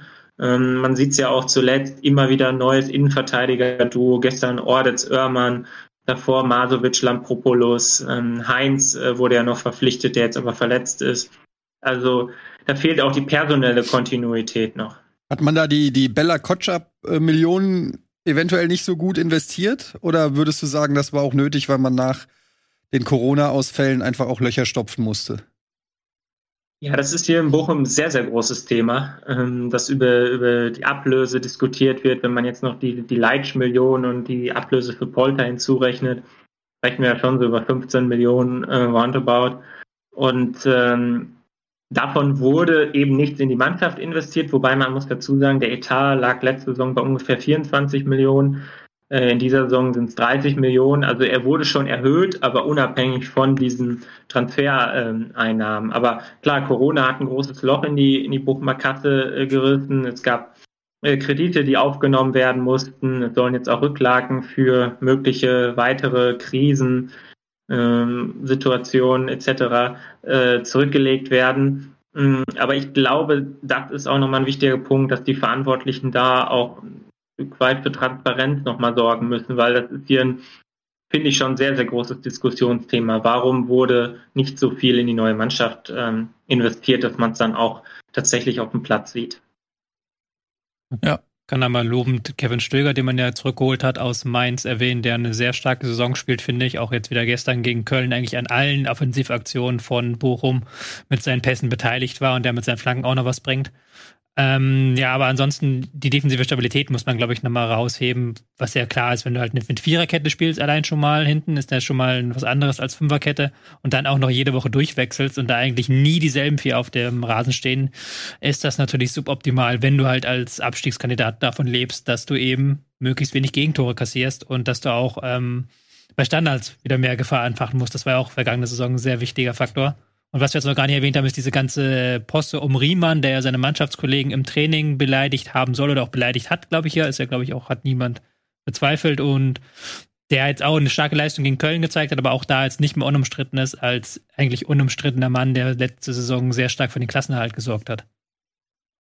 Also, also in, in der Abwehr kam ja auch eins zum anderen. Es gab da noch einige Ausfälle, die erschwerend hinzukamen, auch spätere Transfers. Ordetz äh, kam dann erst äh, zum Trainingslager äh, dazu, hat dann hatte keine Spielpraxis, war dann auch verletzt. Heinz wurde ähm, vor dem zweiten Spieltag erst verpflichtet, ist jetzt auch verletzt. Also ähm, ja, personelle Kontinuität fehlt da. Auf der Linksverteidigerposition gab es mehrere Wechsel. Soares, eigentlich unumstrittener Stammspieler, fehlte äh, länger, hat jetzt erst gegen Schalke das erste Spiel gemacht. Und da sieht man schon, wie wertvoll er ist. Und in der vergangenen Saison war es sogar mal zeitweise so, dass äh, der VfL weniger Gegentore als beispielsweise Borussia Dortmund hatte. Und ähm, das ist natürlich extrem wichtig im Abstiegskampf, gerade wenn man auch vorne nicht ganz so gefährlich ist, ähm, wie es in der aktuellen Saison der Fall ist. Ich glaube, jetzt stand jetzt fünf Tore erzielt. Ähm, das ist natürlich zu wenig, um dann ähm, um dann auch ja, Spiele zu gewinnen. Und wenn man dann noch einen Gegentorschnitt von, glaube ich, stand jetzt über zwei pro Partie hat, dann, dann wird es halt, halt wirklich schwierig. Ja, also wir halten fest, äh, sehr, sehr schwierige Saison, ähm, personelle Unruhen, personelle Abgänge, nicht unbedingt adäquate Zugänge, ähm, viel Rotation in der Mannschaft, die mhm. sich erst noch finden muss, kann man vielleicht, wenn man auf einer positiven Note enden will, auch noch ein gewisses Potenzial drin erkennen, dass man sagt, ja. ähm, wenn die Mannschaft sich mal gefunden hat, äh, dann ist vielleicht noch Luft nach oben, Tobi. Bevor wir enden, müssen wir noch eine Frage beantworten. Wer wird denn jetzt der neue Trainer? Also das ist ja, glaube ich, die große Frage, die darüber schwebt. Also du bringst dich häufig ins Gespräch hier in der nee, nee, nee, nee, nee, nee, nee. Habt ihr, habt ihr gestern Hoffenheim gegen Freiburg, was da, glaube ich? Ja. Und dann da auf dem, im Publikum halt irgendwie. Waren alle waren alle. Äh, mhm. irgendwie jeder zweite, okay, der vielleicht, war da auch jemand von Bochum da vielleicht, hat da mal abgeklopft, den Labadia und Bayer Lorz und wer da alles saß. Nein, also jetzt mal ernsthaft. Welche Namen sind denn da im Gespräch und was ist denn realistisch und was kann man, glaube ich, nicht vom VfL Bochum erwarten? Also ich habe äh, in der vergangenen Woche so viele Namen gehört. Ähm, also ich glaube von Tuchel bis hin zum Kreisliga-Trainer äh, waren, waren fast alle dabei. Ähm, ja, irgendwo, irgendwo ähm, wird der VfL sicherlich zuschlagen, soll ja auch in dieser Woche schon im Idealfall dann passieren, damit der Trainer ein bisschen Zeit hat und sich auf das Spiel, auf das schwere Spiel in Leipzig vorzubereiten. Ähm, nach meinen Infos wird es dann eher nicht einer der zwei, drei Haupt, äh, Hauptverdächtigen, also diejenigen, die jetzt irgendwie schon häufiger genannt wurden, Uwe Neuhaus, Gramozis, stand jetzt, ähm, wurden die nicht angefragt, soweit ich weiß. Ähm, also vielleicht wird es auch eine, eine Überraschung. Also Thomas Reis hatte seinerzeit auch kaum jemand auf dem Zettel. Ich bin für Peter Neururer. Ich würde auch spenden. Aber der, der hat ja gerade seinen Job beim Wuppertaler SV aufgegeben. Genau. Ja, hm. aber, das, aber das wird nichts. Also äh, Peter Neururer hat so oft die Vereinsführung in den letzten Jahren kritisiert. Ähm, ja, das, äh, das muss man Das halte ich für, für ex, extrem unwahrscheinlich. Was ist mit Friedhelm Funkel? Ich glaube, das hat er nicht nötig. Ähm, ich bin immer noch für klingt, jetzt so, klingt jetzt so hart bei Funkel, aber ähm, also warum sollte er jetzt noch mal eine ganze, fast eine ganze Saison aktiv werden? Ich glaube, er hat genug Geld, um jetzt viel Urlaub zu machen. Ich bin immer noch für Florian Kofeld und ich würde zugreifen, bevor äh, der VfL Wolfsburg sich das noch wieder neu um überlegt. Ja, da haben wir heute ja schon drüber gesprochen. Marc Fotterlingham habe ich auch noch gelesen. Aber das ist, glaube ich, auch nichts dran, oder? Der hat, glaube ich, nicht mal die Lizenz, die benötigt wird. Äh, ja, nochmal kurz zu Kofeld. Also da müsste er Max Kruse eigentlich mitbringen und Max Kruse hat ja letzte Saison die VfL-Fans kritisiert. Also Ruppert Assis, also ich weiß nicht, ob das so passen würde. Aber also ähm, ihr könnt jetzt nicht jegliche Kritik aus der Vergangenheit als Ausschlusskriterium nehmen. Wenn es danach geht, dann würde diese Sendung zum Beispiel überhaupt nicht mehr stattfinden. Du wärst nicht mehr hier. ne? Also irgendwer muss es ja nun mal machen. Tobias Escher. Nee.